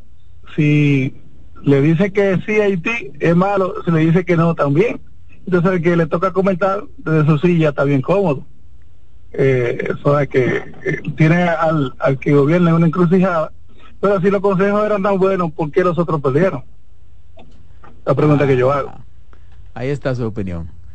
Continúe, patrón. un mal manejo político al caso haitiano, indiscutiblemente, y el tiempo lo va a demostrar y lo está demostrando. Mire una cosa, eh, en el caso eléctrico de los préstamos, eh, ¿Tiene Roberto, otra llamada? buenas, Buenas. Patrón, Ey, ¿usted es ingeniero o economista? ingeniero civil, colegiatura Pero, ¿y por qué usted le discute? 8665. ¿Y por qué usted contradice lo que dicen los expertos internacionales en, en- en cuestión de economía? Bueno, tengo los pantalones de hacerlo, patrón. ¡Eh, patrón! Me atrevo, hermano, a hacerlo. Oiga, ¿cuáles son los argumentos de los pantalones? Eh, pues no, vamos a quitar los pantalones. Yo tengo el material colgante para hacerlo. No, no, porque esto no es material, es, es de, es Ah. de conocimiento en la materia. Buenas tardes. Adelante. Buenas tardes. Se cayó. Mira, aquí está. Buenas. Miren, yo le voy a decir algo. Ustedes saben que en las tiendas, no que nadie me cuente, el 50% de lo que va a hacer mundo es... No, pero te quedaste corto. Cristino. El 50% no, más del 70% de lo que va a la tienda va a ser burto. Ven acá, hombre. Ahora, ¿verdad? historia. Ahora. Haciendo la historia. Ahora, eh, ahora es que están haciendo bulto. haciendo la Ah, historia Antes la no, antes no. Oye, Y- la- y cuando la verdad tú que vas, tú, que sale con dos poloche y con, y, y- y con tú y Cristino van a tener que cambiar la marca. ¿eh? dos blusitas en la mano. Mira Van a tener que cosa. cambiar la marca, tú No, Cristino. Cristino no toma. Ah, no toma. Está coincidiendo mucho contigo. Buenas tardes. Hombre con sentido común y con, Sí. con, con pueblo arriba. Buenas tardes. Buenas tardes. Hombre pueblo. Bueno, si esos pantalones entonces será, será sastre el, el, el patrón. Repita, patrón, hermano. mire, yo, me, yo me quiero referir a lo siguiente. Usted habla del embargo, del autoembargo. Teníamos que arrodillárnosles a Haití. No. Ellos, eh, ¿quién- Pero quién no había por qué declararle la ¿quién guerra tampoco a Haití. ¿Quién fue que violó un- un- una regla, un proceso, un acuerdo? ¿Fue República Dominicana o fue? No, no, el gobierno dominicano que se hizo el chivo loco sabiendo que estaban No, construyendo no, el canal. No, no, no, no, no, deja la política. Sí, sí, sí, sí, Ángel. sí, sí. Fue. Haití que violó un acuerdo del 1929. Usted lo No, sabe no ha violado nada porque el gobierno dominicano en mayo pasado le dio una, en mayo del 2021 le dio una, ¿Y una afirmación, es? cuando el una presidente Abinader, para que el gobierno de la. República Dominicana, cuando el, el- la República Dominicana decide abrir el mercado, lo abre con condiciones. Se tiene que registrar. Mire, patrón, lo único lo que positivo hacer, que ha decidido no esta administración ellos y Luis Abinader. Ellos quieren el libertinaje que tenía el gobierno pasado con los haitianos. No, pero ahora es que y han este entrado gobierno haitianos, está patrón. dispuesto a hacer negocio con los haitianos, pero organizado. ¿Usted Entonces, cree que no están entrando arrodillarse haitianos hoy al país? No, patrón. No están entrando. Cuando vamos, a- Coño, cuando vamos a Estados Unidos nos, nos registran en la entrada. Así que Bueno. no, así no. Ay, Sí, no, eh, hermano. tienen que registrarse. Tienen que registrarse y, y- y además deben cumplir con todas las normas. ¿Usted cree que no están entrando? ¿Y usted cree que no están comprando comida tampoco? Mire, le voy a mandar una servilleta, No oye. se, van a morir, no se van a morir de hambre si no, si no, si no comen los productos de aquí, comerán tierra. Y así como están, Y lo que está transfi- pas- y lo así que como está tanto contrabandeando los yo lo productos, sabemos, hay una hambruna, hay una hambruna en Haití por el problema, por el problema de la frontera. así como están contrabandeando los productos, están contrabandeando haitianos. Ven acá. ¿De qué estamos Buenas tardes. Se cayó. Dele, patrón, al otro tema. Sí, lo que quería Ahí está ahí decir. la llamada. Aló. Patrón, Hey. usted no quiere admitir que Luis Abinader se puso los pantalones contra Haití. Eso es lo que usted no quiere admitir. No lo va a admitir porque no le conviene. No, no, hizo un Eh, show eh, Hizo un show, politiquero no, con se el puso tema los haitiano. pantalones, lo que, lo que no habían hecho ninguno. Y ahora está, y ahora está recogiéndolo. No, recogiendo. Sí. Ajá. Sí. ¿Y por qué? ¿Y Cerró por la frontera y tuvo que abrirla. No, Dijo ¿cómo que, que la condición, eso- eh, eso sin- usted- sin- sin- la única condición que que había para querían. reabrir era que se parara la construcción del canal. que le- que No pararon nada y tuvo que abrir. Dígame, ¿qué es lo que es? con condiciones, no va a entrar todo el mundo. No, no, no hay ninguna condición, está todo igualito. no. Patrón, patrón. Oh, sí, ah, Rogándole a los haitianos, estamos Cuando- nosotros hoy para que vengan a comprar. Cuando un no, bateador, cuando un bateador batea, cuando un bateador, Patrón, cuando rogando bateador estamos. batea, tiene 10 turnos y no da un hit. ¿Para cuánto, pro- para cuál es el promedio? Ese ha sido el promedio suyo con Depende- respecto a los oyentes. ¿eh? Depende, patrón. Ustedes tienen un grupo de interactivos Interactivo. que lo Que ponen tenemos y lo oyentes inteligentes Y los que manejan los temas. No, no, Nosotros hermano. no podemos confundirlo, ¿no? Vayan a pensar- manejan los vayan- temas. Vayan a buscar lo que Créanse está usted que, que son eh, Patrón. oyentes que lo podemos confundir. Patrón. Tengo Sí, dos diga temitas que usted. quiero ver antes de irme. Patrón. Adelante. Hable que hay tiempo. Esto es para la Pero gente. supuestamente, patrón, Ey, Supuestamente en Haití dice el gobierno no hay con quién hablar ni en el gobierno, pero ellos mandan cartas de Cancillería, mandan a cerrar la frontera, mandan a hacer. ¿Y quién es eso? No es el gobierno haitiano y este gobierno dice No, que no hay. ellos son gobiernos 20.000 para lo que interesa, pero no para 20.000 defender a su pueblo. quitan por un haitiano puesto de jabón aquí 20 mil pesos y contárteme que yo si usted tiene se lo voy a mandar a buscar. Pero claro, ¿Y pero además, además le voy a decir una cosa, ese fue, ese fue el primer error del gobierno y de Luis, que no escuchó el consejo de Miguel Vargas. Con los haitianos hay que hablar, aunque sea con uno solo que quede, con el que sea, hay que hablar. Patrón, usted se contradice. Hay que hablar. Usted se contradice, patrón. Usted ha dicho aquí que para poner de acuerdo a... Sí, pero hay que pero queda uno. A tres haitianos, usted ha Hay dicho- que hablar. No, no, pero tampoco Tiene así. que dialogarse No, no, con no, Haití. que- Ahora estamos contra la pared. Coherencia. Haciendo el ridículo. Necesitamos coherencia en ese tema. Buenas tardes. Buenas tardes, buenas tardes. Adelante. El patrón, el patrón es un carrito chocón. Dios mío, por ese señor tiene las cuatro esquinas bollá, porque es que no hay un tema del gobierno que él pueda. ¿Dónde fue que usted estudió ingeniería? Mire, patrón, Señor, no hay Dios tema del mío, gobierno pero- que yo reconozco. Mire, yo No, no, no, reconozco. usted, ¿cuál tema? Mencióneme uno de Le los voy a decir, usted la decisión de Luis Él lo reconoce y de le pone un pero de de establecer un sistema biométrico para entrar por la frontera, yo lo apoyo. Pero la decisión de Luis, escúchame hermano, la decisión de Luis, puesto de acuerdo, la no decisión de. Luis de establecer un control para los trabajadores extranjeros en la República Dominicana, yo lo apoyo, pero son solamente Usted no puede enunciados. politizar todos los temas. Usted es un profesional hablando por un micrófono. Pero son solo Edúquenos enunciados, nosotros, patrón, hay que pasar a la práctica. Pero patrón, Dios mío, ¿qué ese ingeniero es este? Ay, Dios mío. Buenas tardes. Esto te puso bueno. Parece viernes hoy. Buenas tardes. Bendiciones para usted. Tiene tiempo, patrón. El tranquilo. patrón, patrón, mire, yo vivo en la calle y nosotros no podemos arrodillarnos a los haitianos. Ay, patrón, usted Porque es que en nosotros también co- consumimos los nosotros dominicanos consumimos todos los productos, así que patrón, Le estamos rogando que no abran la frontera. Después hemos quedado No, mal patrón. ante el mundo.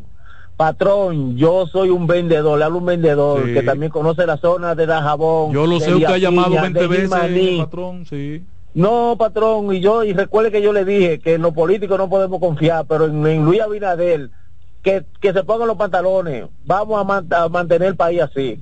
A mantenerlo como, jodido. Como está, como está, bien para adelante. Yo vengo de la romana de trabajar, lo que pasa es que hay que trabajar, patrón. Ay, yo vengo patrón. de la romana, estoy aquí, estoy aquí ahora en el tapón de la 27, donde se cayó con Máximo Gómez, pero ahora es mismo estoy aquí. Usted está en el contraflujo. Es una cátedra lo que está dando el hombre. Patrón. Ay, Dios mío. Y está buena la cosa, usted dice. Ay, no, no, vamos a quitárselo. Buenas tardes. Yo soy amiga de, de, de- del español, de, de la embajadora. No, pero Cristino, porque Cristino, ¿qué es lo que le está pasando a Cristino No, últimamente? Era un haitiano que estaba. No, era Cristino. No, no. Cristino. Tú, tú vas a tener que limpiarte los Era. Cristino, ¿qué pasa? No, no, no. Cristino, ¿qué es lo que está pasando a ti últimamente? Eh, buenas tardes. Pero Cristino se está volviendo. Cristino es que lleva para el 28 junto con el patrón. Está loco, está loco. y eso que cobra, y eso que él cobra una pensión del gobierno. En que lo el, pensionó. en el 28 lo que hay un colmadón grandísimo. cobra una pensión el Cristino Canelo y, y parece que, que que le hace coquilla ese dinerito que consigue del Estado. Ay, ay, ay. Ese asesorado por el patrón, imagínese a ver. No, pero ¿y por qué él tenga una pensión tiene que ser un servir del gobierno? ¿Pero y qué es eso? No, ¿Y qué criterio es pero este? no, no, no. O sea, él tiene que ahora estar de rodillas y ay, no, los pensionados que le han dado pensiones inmerecidas, eso sí tiene que ¿Qué estar. quiere revisar si usted le mandó un par de vinos?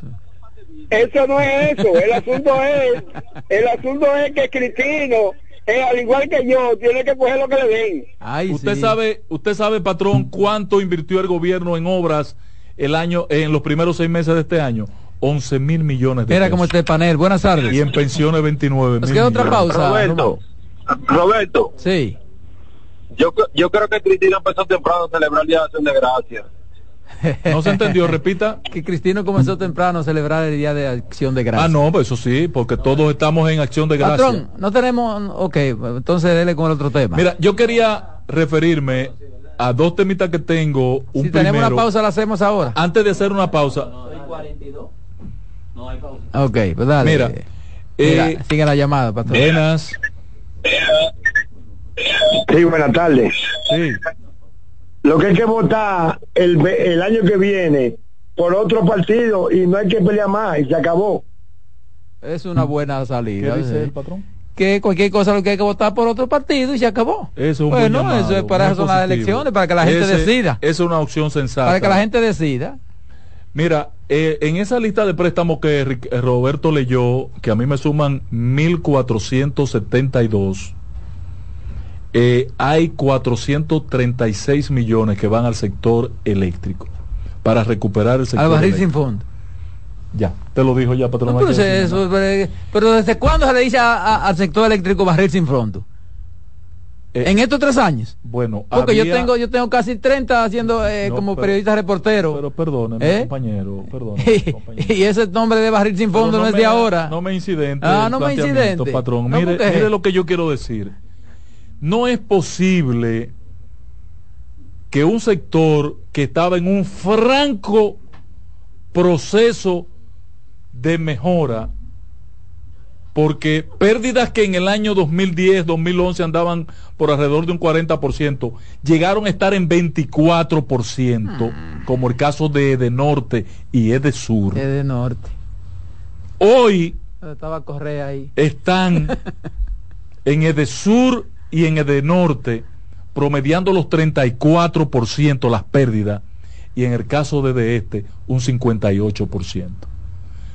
En promedio entre las tres EDE, de cada 100 pesos que se invierten, oiga esto Román, oiga esto patrón, no se vaya a poner malo, de cada 100 pesos que se invierten las EDE, 40 se pierden. 40 se pierden de cada 100 pesos. Oigan qué maldito negocio, más rentable. Cuando este gobierno llegó, eso promediaba 27, 28. Y hoy está en 40. Es un retroceso franco. Meterle 436 millones de dólares a un sistema donde no hay un plan de recuperación de nada es tirar ese dinero al zafacón. Eso es tirar el dinero al zafacón. No hay un plan para recuperar nada, pero no solamente que hay un plan, vamos a suponer que lo haya. Quienes están regenteando las EDE, que hoy cobran y facturan más, no por la cantidad de clientes que tienen, sino por lo costoso que han llevado la factura. Ese grupo de ineficientes, comenzando por Edenorte, Edesur, por- comenzando por Este, continuando por Edenorte y con Edesur, que no se puede quedar fuera, que lo que hay, lo que está dando show ahí, con un sombrerito y una vaina y, una chaquetica. Ese grupo de, de- de incapaces que está dirigiendo, la- dirigiendo las EDE, no pueden ponerle 436 millones de dólares en las manos, señores. Yo estoy de acuerdo que lo busquen, pero y además de un plan, que pongan gente que tenga otro criterio. Y en el PRM hay gente con capacidad de hacer eso. Esos tres directores de las EDE no están en capacidad de recuperar esas instituciones. Hacer eso, señores, es eh, malograr más la economía de este país. Y finalmente, ¿qué es lo que nos, qué es lo No, que pero, pero va- vamos a decir algo con respecto a esa parte. Que, que dice, desde la generación, transmisión, distribución, comercialización, hasta llegar al consumidor final, la electricidad pasa por un proceso costoso y que culmina cuando se utiliza para encender el televisor o cualquier otro aparato electrónico. Dentro de las principales características que definen el sector está la mala calidad de servicio y un circuito donde las empresas distribuidoras de electricidad, EDE, entregan menos cantidad de energía para reducir costos, mientras que la población trata de no pagar por un servicio que considera ineficiente. Estamos hablando de 2016. De 2016, para que tengan una idea. No, pero ese es el diagnóstico. Para que tengan una idea, no Pero- la situación. Pero eso se mejoró. Y el más reciente Roberto. informe en ese año de la Asociación Dominicana de la Industria Eléctrica señalaba que en los primeros cuatro meses de ese año, 2016, el sistema tenía disponible 5.268.16 gigavatios por hora y las empresas distribuidoras abastecieron la demanda de los usuarios de 4.670.46 gigavatios por hora. Lo que quiere decir que solo utilizaron el 89% de la energía en su disposición, por lo que en el sistema hubo una reserva acumulada de 5.900. Que no podía usarse ah. No se podía usar. ¿Tú sabes por qué? Porque es impagable prender esas plantas chatarra. Que ese grupo de empresarios del sector que está haciendo ese informe quería que se lo prendieran para que le pagaran lo que no puede pagar el Estado Dominicano. Entonces, no podía prenderse. Usted que habló ahorita. No, cuando se prestó Punta usted que habló, usted que habló ahorita de, de Norte. Que habló de Norte, 2016. La empresa de distribución que registró más apagones durante el periodo de enero-abril de este año 2016 es de este con 194.53 gigavatios. Ah, pero que tú dices que estaba, no, que estaba en, franco, en franca resolución el problema eléctrico. Dime en cuánto estaban las pérdidas de, de Norte en el pasado agosto del 2020. Dime en cuánto estaban y dime en cuánto están hoy. No, usted tiene que buscarla ahí porque usted la está diciendo usted de la mente. Óigame, óigame. Busque los datos y de es quién. de norte, es de norte. 27% de pérdida, es de sur menos de 25 y de este alrededor de un 36. Aquí está pérdidas, producto del hurto y fraude con el consumo en los primeros seis meses Hablando de 2016. No, de no, este... háblame del no, bueno, pero no, no, porque tú No, el 20, no, no, no, no, no, este no, no, de, del 16 que usted dijo que estaba resuelto. No, no, no, no. Que estaba en franca solución en el problema. En el Eso 2020, ha sido un barril sin fondo siempre. En el 2020 estaba en franca recuperación el sector eléctrico y las EDE. En franca recuperación. No me puede decir que no, ahí están los números. En el 16 hubo un 31% de no pérdida. En el 16, Roberto. Háblame de agosto del 2020, por favor. El 16 no. El 16 Punta Catalina no existía. Como solución alterna a eso, es que se plantea Punta Catalina en el 16. Es por solución a ese mal que tú estás planteando que se construye Punta Catalina, porque no se podía prender toda esa chatarra que todavía están ahí, que no se pueden prender. ¿Hay capacidad? Sí, hay capacidad, pero las EDE no se atreven a mandarla a prender para comprar la electricidad a 25 centavos de dólar el kilowatt hora. ¿Cuánto Punta Catalina produce a 8 centavos de dólar? ¿Cómo tú la pagas a 30 centavos de dólar? Las pérdidas de, Sur fueron, estamos hablando de 2020, de 26.1%. Lo que dije. ¿Y cuánto usted puso que era en aquello tiempo? 26% te dije. No, ahora que está, dice, 2020, pérdida de la sede de 2020. ¿Y cuánto se perdía antes? Eh, en el 2020, 26%, lo dije hace ¿Y un ¿Y entonces cuánto se y perdía hoy antes? se está perdiendo en Edesur 34. ¿Qué es la mejor? En Norte más de 37. En Este un 58%. En, ¿Cuánto tenía de este? En franca recuperación, un 37%. Cuando en el 16 perdía más de un 40%. Roberto, es un maldito fracaso la administración del sector eléctrico y de estas EDE. Luis no debe seguir un día más con ninguno de estos tres administradores. ¿O cuál es el propósito? Porque yo estoy confundido. Terminar que estas vainas sean una chatarra para retomar el concepto de Hipólito Mejía de que era mejor venderla por un dólar. Que era preferible venderla por un dólar. no, patrón coger 436 millones de dólares para ponérsela en la mano a estos administradores irresponsables es un abuso de este gobierno. Un abuso de este gobierno. Inaceptable esa vaina. Pagando el costo, la energía eléctrica como la estamos pagando, patrón. Que quien pagaba en el año 2020 mil pesos de luz, hoy tiene que estar pagando 10 mil. El que pagaba mil pesos. ¿O no es así, Roberto? Claro que es así. y va a ser así. ¿Y cómo diablos? Y va a ser así. En el 2025 estaremos pagando más. Y no obstante, no importa el gobierno que esté ahí. 10 veces la factura eléctrica, tienen pérdida. Y si no hubiesen subido la factura, ¿en cuánto tuvieran las pérdidas? En 100%, señores. En 100% por la gestión de estos incapaces. Para mí. Que están al frente de la sede. Para Los tres directores son tres incapaces. Para mí, las sedes nunca han dicho la verdad nunca han dicho la verdad de las pérdidas. Nunca. Tan sencillo como eso. Nunca han dicho la verdad de las pérdidas. Creo que en la última administración de CDEE se logró una franca recuperación. Óyeme, Roberto, pregúntale a César, a César, a César Sánchez, cuando él fue director que la recibió en el año 2000, cuál era la situación de las EDE. Estaban en azul sus cuentas. Pregúntale, pregúntale. Oye, señores, eh, han cogido esa vaina y la han desbaratado, han hecho pipián con, ese, con, la sede, pagando nosotros la energía más cara de la historia. Lo que pasa es que las cosas no son estáticas. De esos También se ha ampliado el mercado. De esos 436 millones se pierde la mitad. No, la pérdida estamos de acuerdo, totalmente de acuerdo. la mitad. Es un abuso. Terminamos, señores, por hoy. En breve, no abre los teléfonos para que coja no, ya, eh, ya está bueno por hoy. La voz del fanático en breve, no se lo pierda. Hasta aquí por CDN Radio, la expresión de la tarde.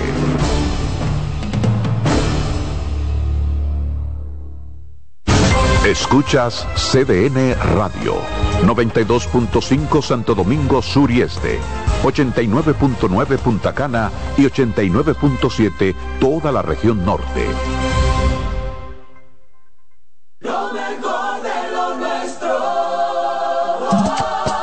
Somos una mezcla de colores bellos, rojo, azul y blanco, indio, blanco y negro. Y cuando me preguntan que de dónde vengo, me sale el orgullo y digo, soy dominicano hasta la casa. ¿Qué significa ser dominicano? Mi hermano humano siempre da la mano. Nada que nos una más que el orgullo que llevamos. Tomando mi café Santo Domingo, pues ser no hay nada que nos identifique más como dominicanos que nuestro café Santo Domingo. Es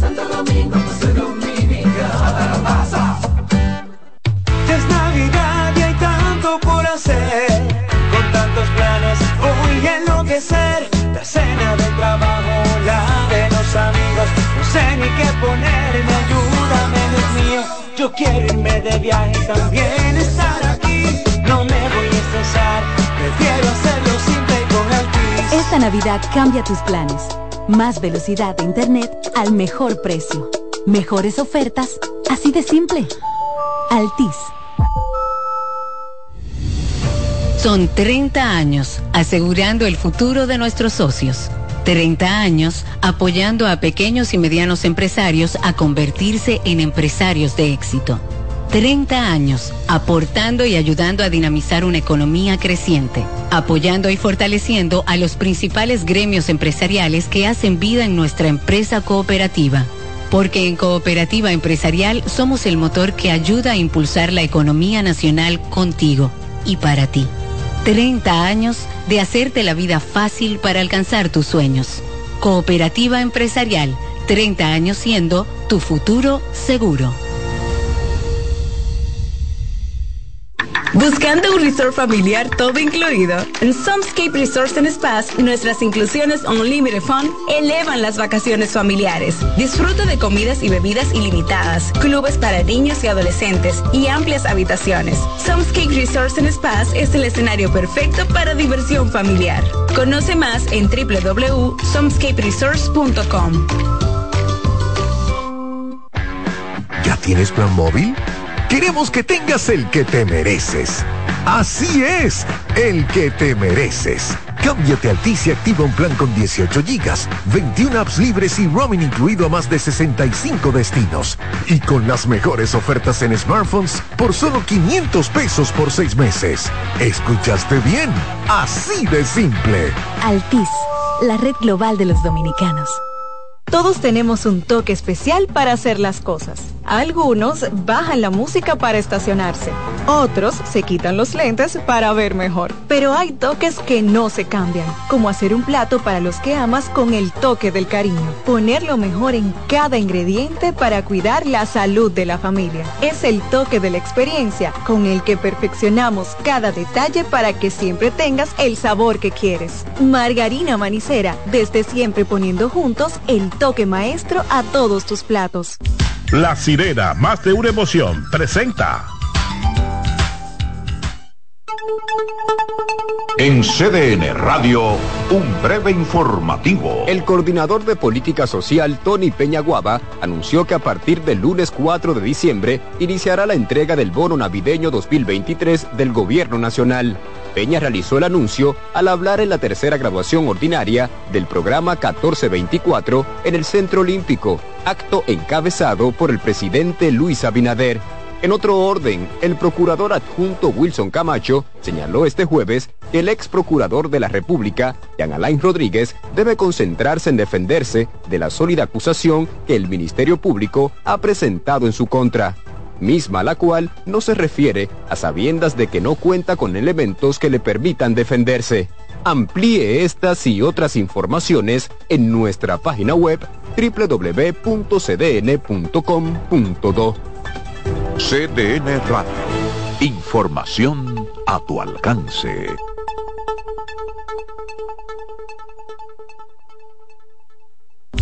La sirena, más de una emoción, presentó. Aviso, nuestros precios siempre bajos en miles de productos están aquí para quedarse. No hay prisa, tómate tu tiempo. Estarán aquí todos los días. Precios bajos todos los días. Resuelto. En La Sirena, más de una emoción. En CDN Radio, la hora 5 de la tarde. Desde ahora y hasta las 7 de la noche se escucha tu voz y un equipo de expertos comenta y analiza todo lo relacionado al mundo de los deportes. La voz del fanático. El primero interactivo de deportes y el más entretenido. La voz del fanático por CDN Radio.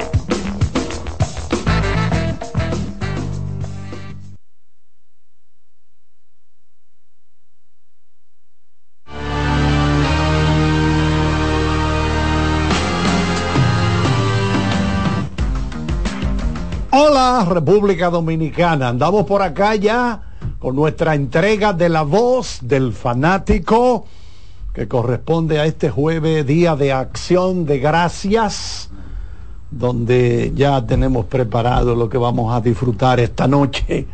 Por aquí el colega Iván Joel Ramos ya apartó un tremendo muslo de pavo ¿De cuáles son los que les gusta a ustedes? ¿Los que están como resecos? No, no, no. Eh, en esta noche hay que ponerle su salsita. Ah, porque yo me comí uno allá en Epco Center, en Orlando, medio reseco. Entonces te dan un chin de sal y tú le vas echando sal y te vas Sí, porque la carne de pavo es como medio seca. Se media sosa. Exacto, seca, entonces, y principalmente la pechuga, entonces por eso es que hay que acompañarlo de, de Ahora, una, ese, una muslo, salsita. ese muslo que yo me abroché allá. Todavía lo Ah, recuerdo. bueno, No, y aquí, hermano, y aquí ¿qué en el autódromo eh, veíamos al señor José Luis Martínez todo También. Y a él también. Yo me abroché uno. Charlie allá. parecía Bambán. Sí, sí. El de los sí. picapiedras. Pero aquí está Iván Joel, don José Odalí Santiago, el colega Alex Luna. Tenemos a don Daniel Araujo. Gracias a nuestro coordinator, don José Luis Martínez, el ingeniero Román Iquian. Sí, nosotros hoy vamos a iniciar un poquito tristes porque tenemos que extender nuestro pésame más sincero de parte de todos nosotros a un compañero que laboraba aquí muchos años, estuvo aquí con nosotros en el programa de la mañana temprano, la mañana deportiva. Mañana Deportiva. Mañana deportiva, el ingeniero Máximo Díaz, que nos enteramos hoy con un poco de shock cuando vimos la información en redes sociales, inmediatamente comenzamos a hurgar en los diferentes periódicos, las diferentes páginas y confirmamos esto. Digo yo, ¿cómo? Pues no puede ser. Yo lo escuché ayer en el programa. Sí, porque eso, Dalí me está diciendo eso, que estuvo aquí ayer. Entonces, en mi mente, digo, no, déjame buscar una foto, déjame buscar una foto, porque no puede ser este el ingeniero, como le decían, ¿verdad? Sí.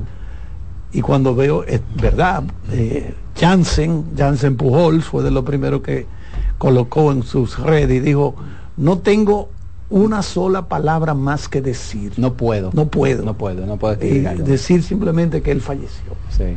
De manera que la familia CDN Radio y CDN en sentido general está eh, de luto. La crónica deportiva. La crónica deportiva, porque él laboró también en varios medios, varios periódicos, redactando y eso. Entonces estamos todos un poquito en Una shock. persona muy afable. Sí, sí, siempre contento, siempre simpático. con un personaje en el, en- en el programa que, que, que gustaba que muchísimo. gustaba bastante porque era muy controversial.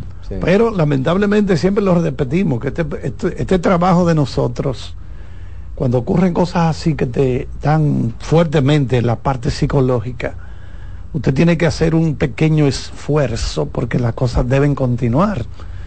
Y tú tienes que dejar a un lado ese impacto inicial que te llega cuando tú estás recibiendo la información y entonces seguir. Simplemente desearle a sus familiares que a Dios le dé fortaleza, que Dios le dé la fuerza para continuar, porque cuando ocurre esto uno cree que se va a, a derrumbar completamente. Le queda un hueco en el alma. Le queda un hueco que no lo puede llenar nada, un vacío muy grande.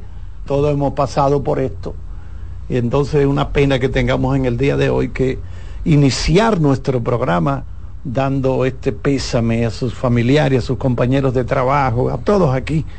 De manera que pasa el alma del ingeniero eh, Máximo Díaz, ¿verdad? Así mismo. Así es. Bueno, eh, vámonos con Daniel Araujo de inmediato, que estuvo en el parque Quiqueya ayer y me dice que se topó con Orlando. por los gigantes del Cibao que estaban de visita. Dejó de pujar en el octavo, Quisqueya.